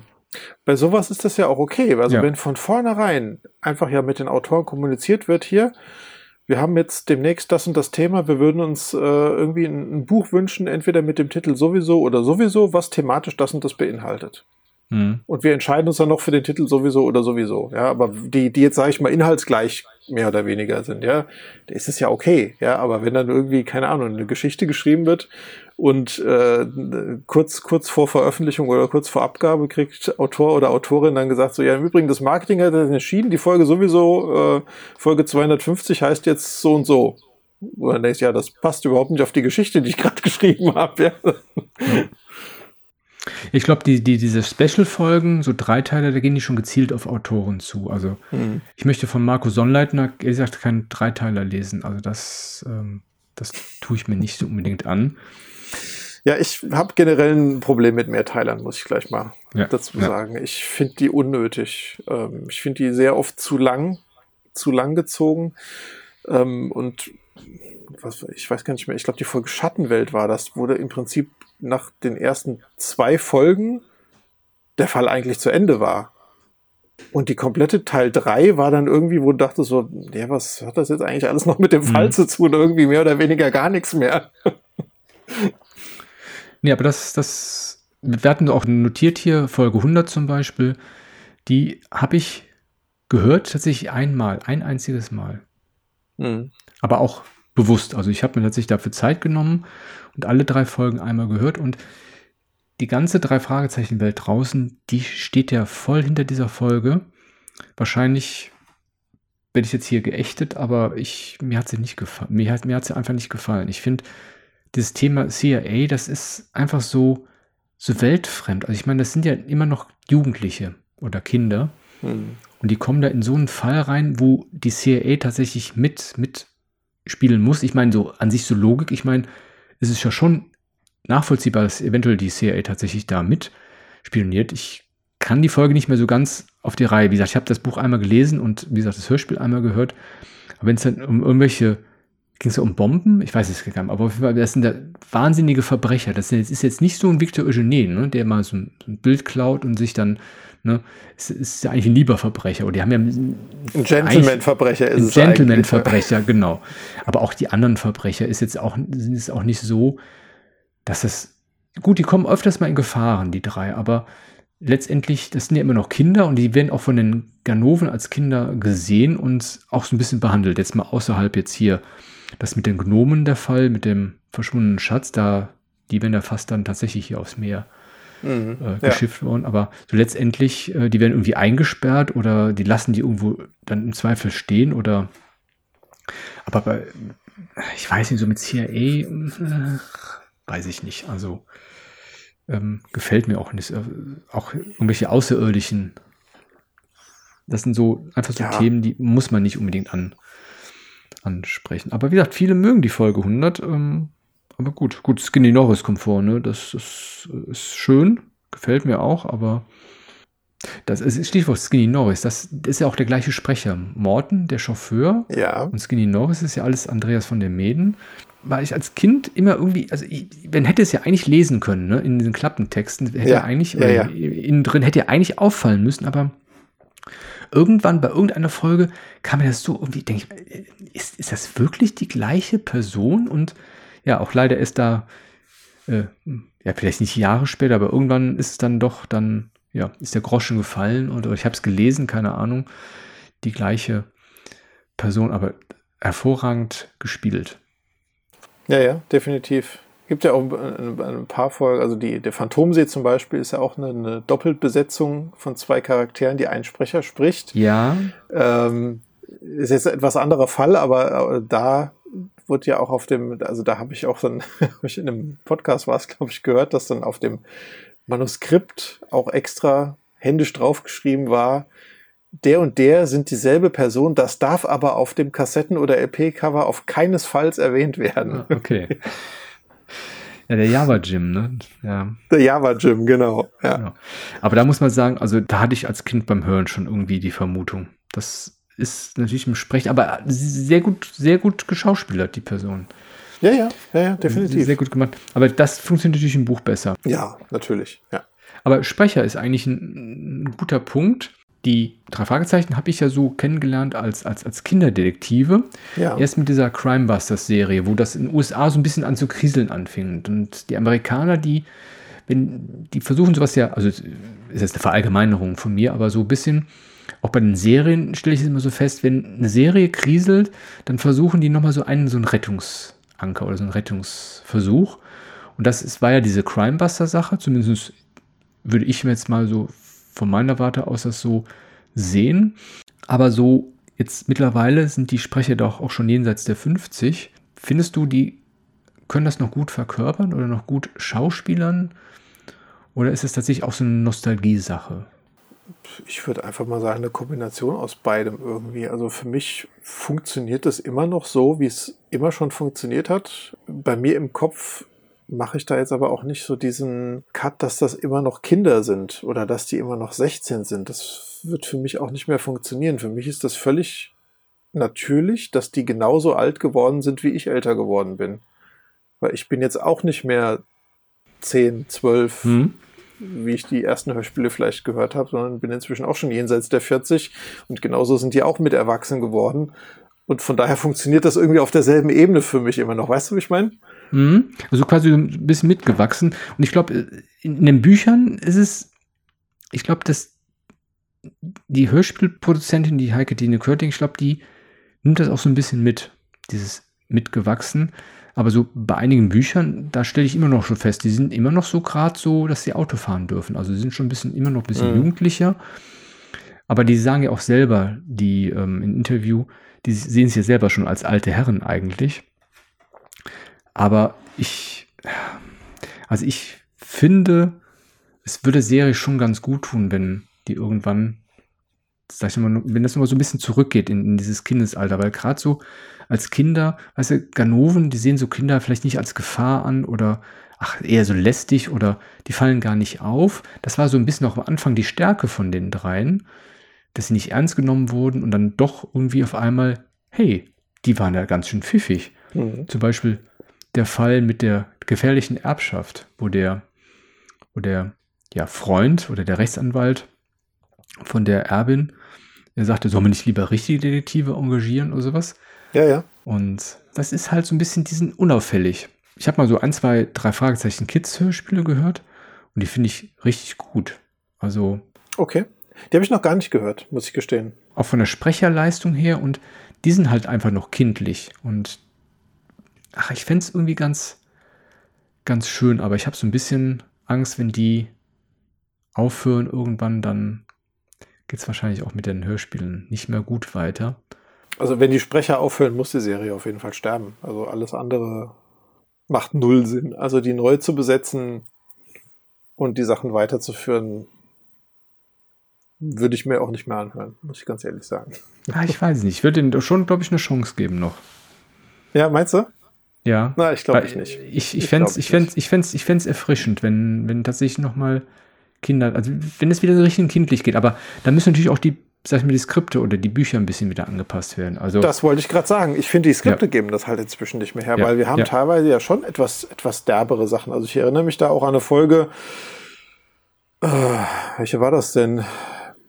Ähm, mit, äh, ist vorne drauf auch so, so, so eine Puppe, Vogelscheuchenmäßig irgendwas, wo es da irgendwie später darum geht, oder, oder, oder ähm, Handpuppen, die wollen da irgendwie so, so einen Film drehen, glaube ich. Die Fragezeichen mhm. sind da irgendwie als, als, als Schauspieler mit drin, irgendwie. Äh, das spielt in so einem Haus und äh, da gibt's auch einen Pool und ganz am Ende wird da irgendwie der Peter kriegt da irgendwie unter Stromschläge, wird er da gesetzt in dem Pool irgendwie, weil er, weil der, weil der Gangster da ja. irgendwas will das finde ich grenzwertig, wenn es da um 16-jährige Kinder gehen soll. Also. Das stimmt, ja. Von daher finde ich also, die neueren Geschichten geben das halt einfach auch irgendwie nicht mehr her. Dass das wirklich diese, dieser Kindheitsfaktor irgendwie noch da drin ist. Mhm. Das Casting von der Heike Dine Körting fand ich auch mal ganz hervorragend. Also gerade die, die älteren. Ja. Die älteren Folgen, die hat wirklich Leute äh, bekommen, das ist sagenhaft und ähm, ich meine, kann das sein, dass das auch in diesem Bobcast war, aber auf jeden Fall irgendwo hatte ich gehört oder gelesen, auch in dem Interview von Haketine Körting. Ich habe ja ein paar angehört, jetzt hier als Vorbereitung für, für unsere Folge. Die Dame ist ein Arbeitstier, ne? also die steht auch mal sehr früh auf. Auf jeden Fall. Die, ähm, ich glaube auch, die wird auch nicht aufhören. Ich glaube eher, entweder hören die beiden, das sag ich mal, bei Folge 250 auf, also bei unserem magischen Punkt, wo die sagen, das ist unser Finale oder einer von den drei steigt aus. Und ich glaube, die haben auch ein Agreement. Also wenn einer von den dreien aussteigt, dann steigen die, glaube ich, alle aus. Aber ich glaube, die Heike Dine Körting, die wird erstmal weitermachen. Aber ich kenne natürlich jetzt nicht die, die, die neuen Sprecher oder äh, warum die so besonders sind oder ob die irgendwie gefeiert werden in irgendwelchen anderen Serien. Ich kann mich jetzt tatsächlich nur auf die älteren Folgen konzentrieren die Horst Frank zum Beispiel als Kommissar Reynolds, Peter Passetti als äh, Sprecher, Erzähler. Schrägstrich Hitchcock. Oder halt Bastian Pastewka, Günther Fitzmann war dabei. Gut, Dirk Bach mag ich nicht, aber den hat sie halt auch äh, äh, verpflichten können. Aber großes Kino auf jeden Fall. Also. Da ähm, möchte ich aber auch noch ein paar Namen einwerfen. Hans Hessling, ja. Karpatenhund. Oh ja, Hans Hessling. Ähm, ja. Katrin Fröhlich als Ellie Jameson. Das stimmt, ja. Sehr gut. Äh, Wolfgang Völz, der zum Beispiel den Big Barney Crown im giftigen Gockel oh, gesprochen hat. Fantastischer Sprecher. Der wurde ja auch öfters ja. dann besetzt für Rollen. Ganz markante Stimme, ganz, ganz toll. Äh, Christian Rode von dir schon mal angesprochen. Mir natürlich auch bestens bekannt durch die Masters of the Universe Hörspiele, wo er den Beastman gesprochen hat. Beastman, ja. Kam ja auch öfters öfter vor. Und äh, auf jeden Fall Karl-Ulrich Mewis, der im Magischen Kreis zum Beispiel den äh, Beefy Treemain hm. gesprochen hat.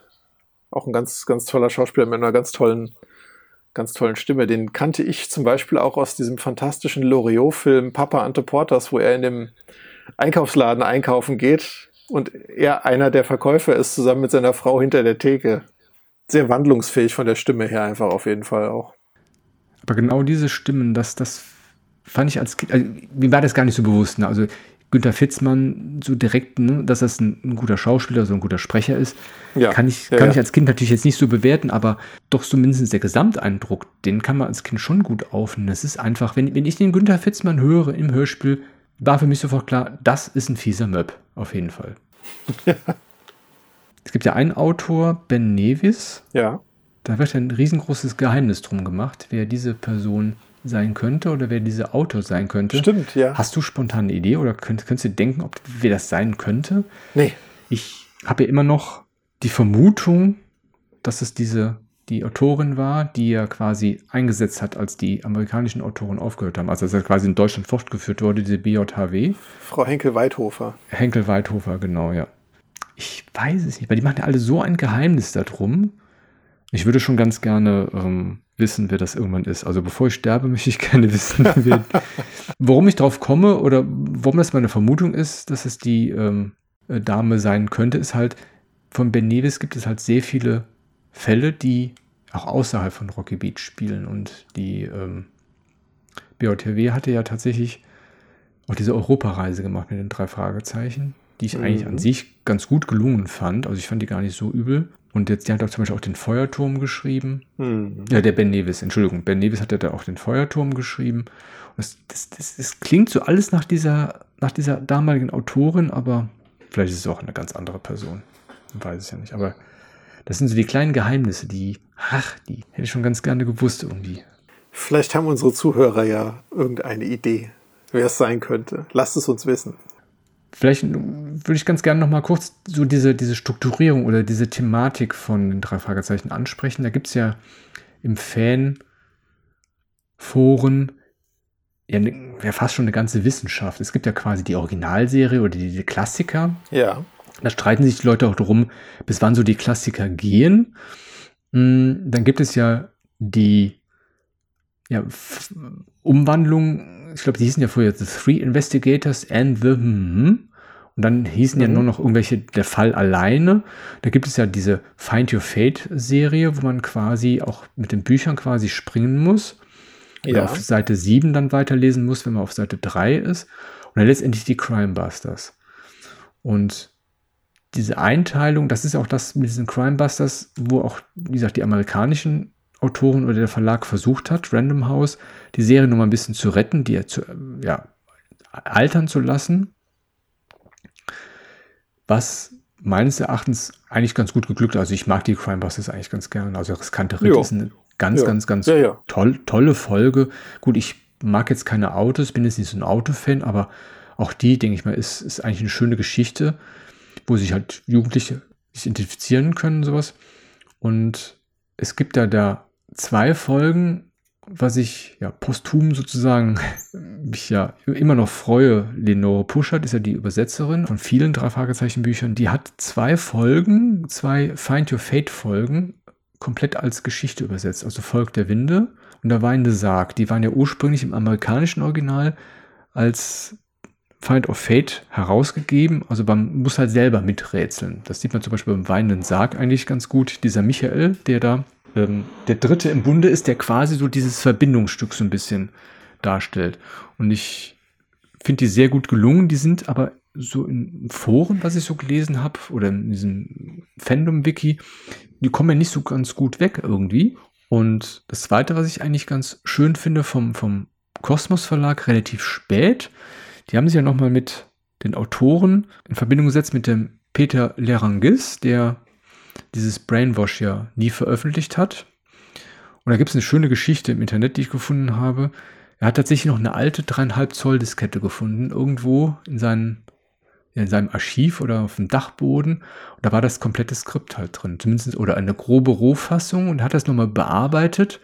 Das muss irgendwie Mitte oder Ende der 90er hat er das wohl geschrieben und dann 2011 dann an Frank Kosmos verkauft. Das haben die dann halt veröffentlicht. Und die anderen haben sie halt, glaube ich, nochmal einfach so, die waren ja von Anfang an nie übersetzt ins Deutsche und das haben die im Nachhinein in dieser Top Secret Edition nochmal herausgebracht. Und ich fand das ein, schönes Leseerlebnis, dass man quasi, ja gut, heutzutage 2011 ist jetzt auch nicht mehr heute, ist schon auch schon wieder elf Jahre her, aber dass man sag ich mal, als, als ältere Person nochmal eine Geschichte lesen kann, die klingt, als wäre es irgendwie Mitte der 90er oder Anfang der 90er. Und das finde ich, ist gerade bei den hier Folgen im Visier unter Hochspannung oder die grausame Göttin.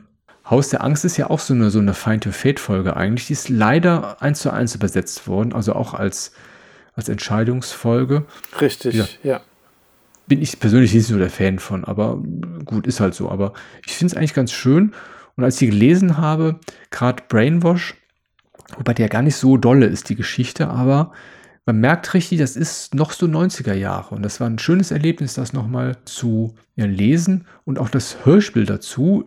Ich glaube, die einige Hörspiele sind ja komplett ohne Erzähler ausgekommen wenn man da quasi diesen Peter, diesen Peter Passetti nicht ersetzen wollte. Und das hat hervorragend geklappt, ohne Erzähler.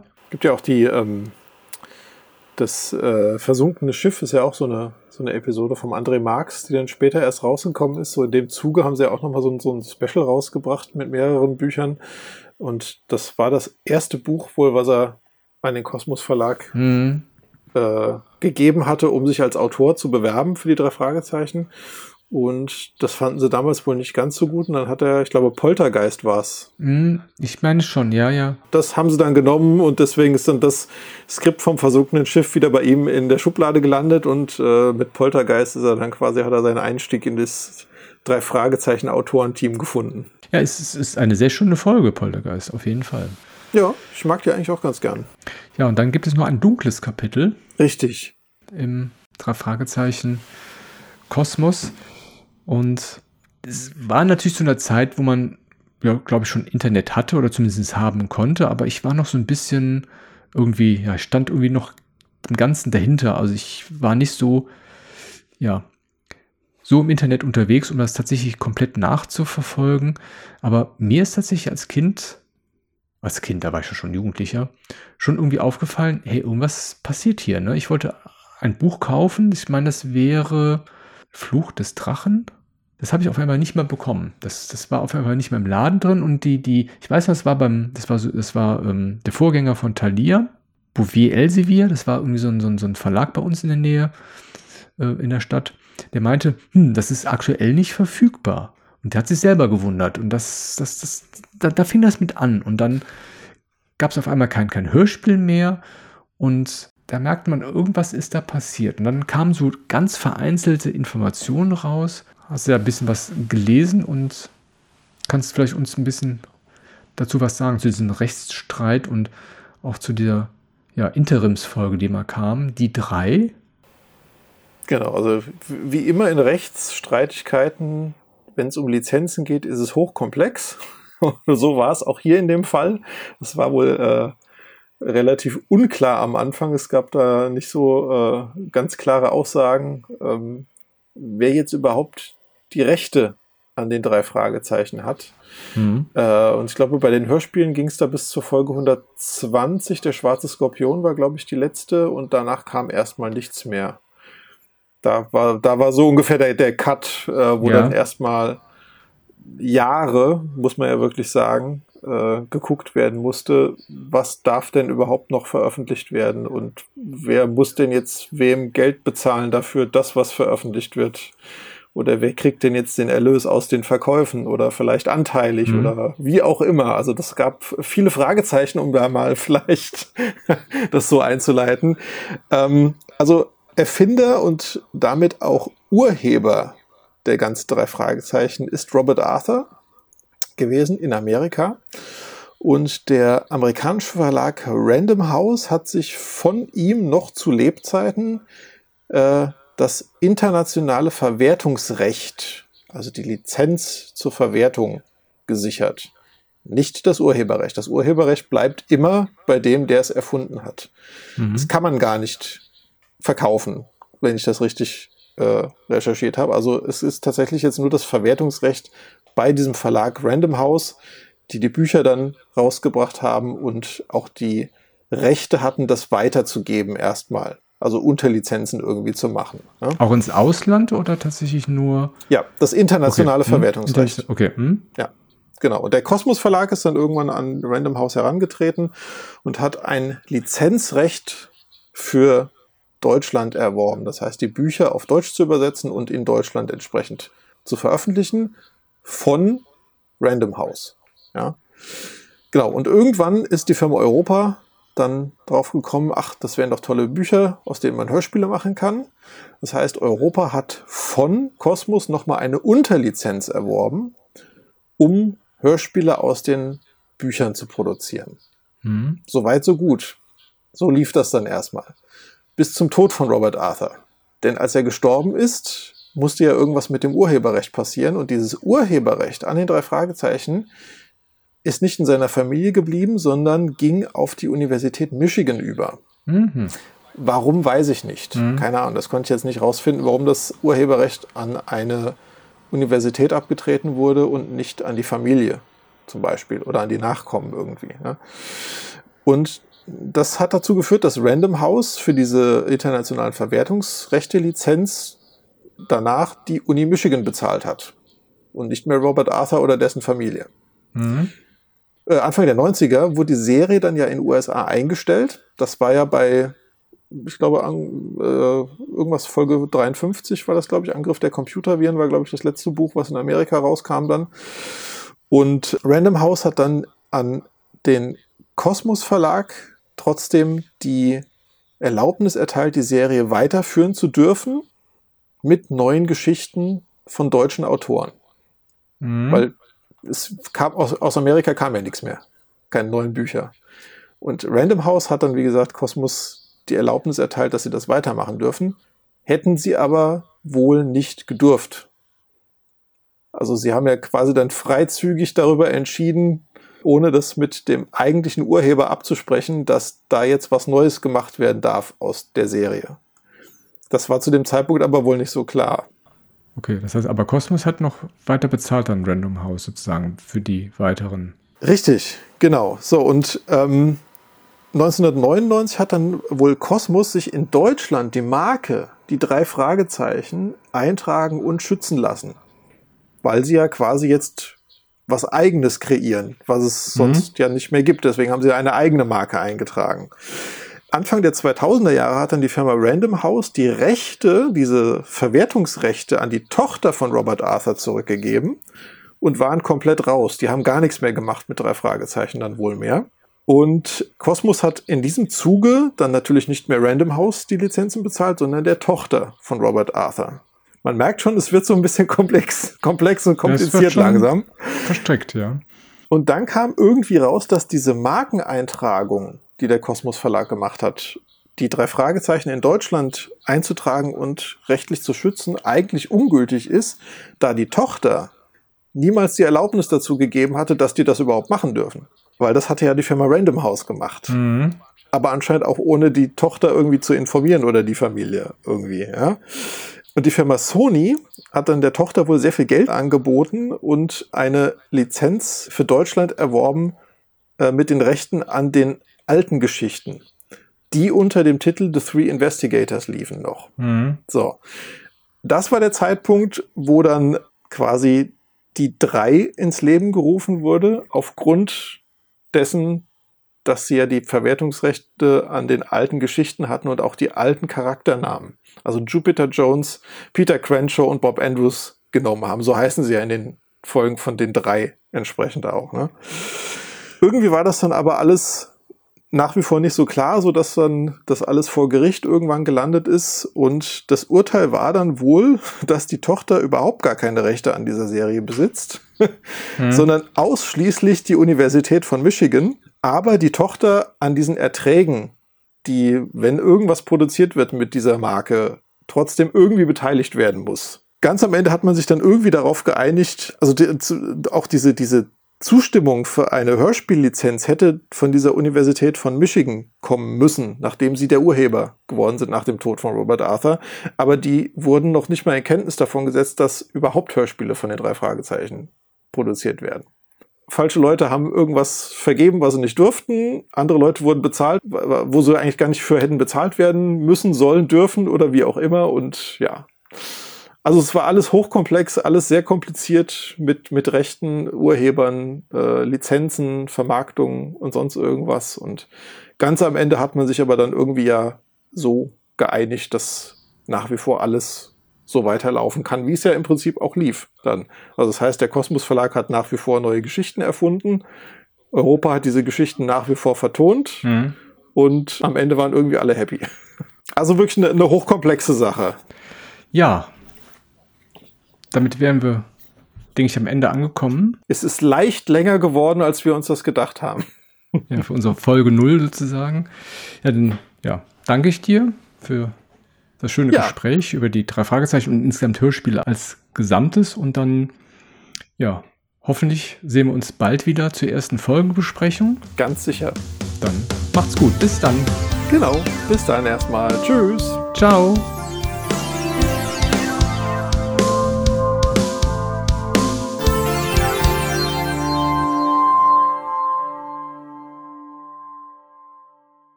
Romane vertont von, ach ja, der Schatz im Silbersee, Winnetou. Jetzt komme ich gerade nicht auf den Namen.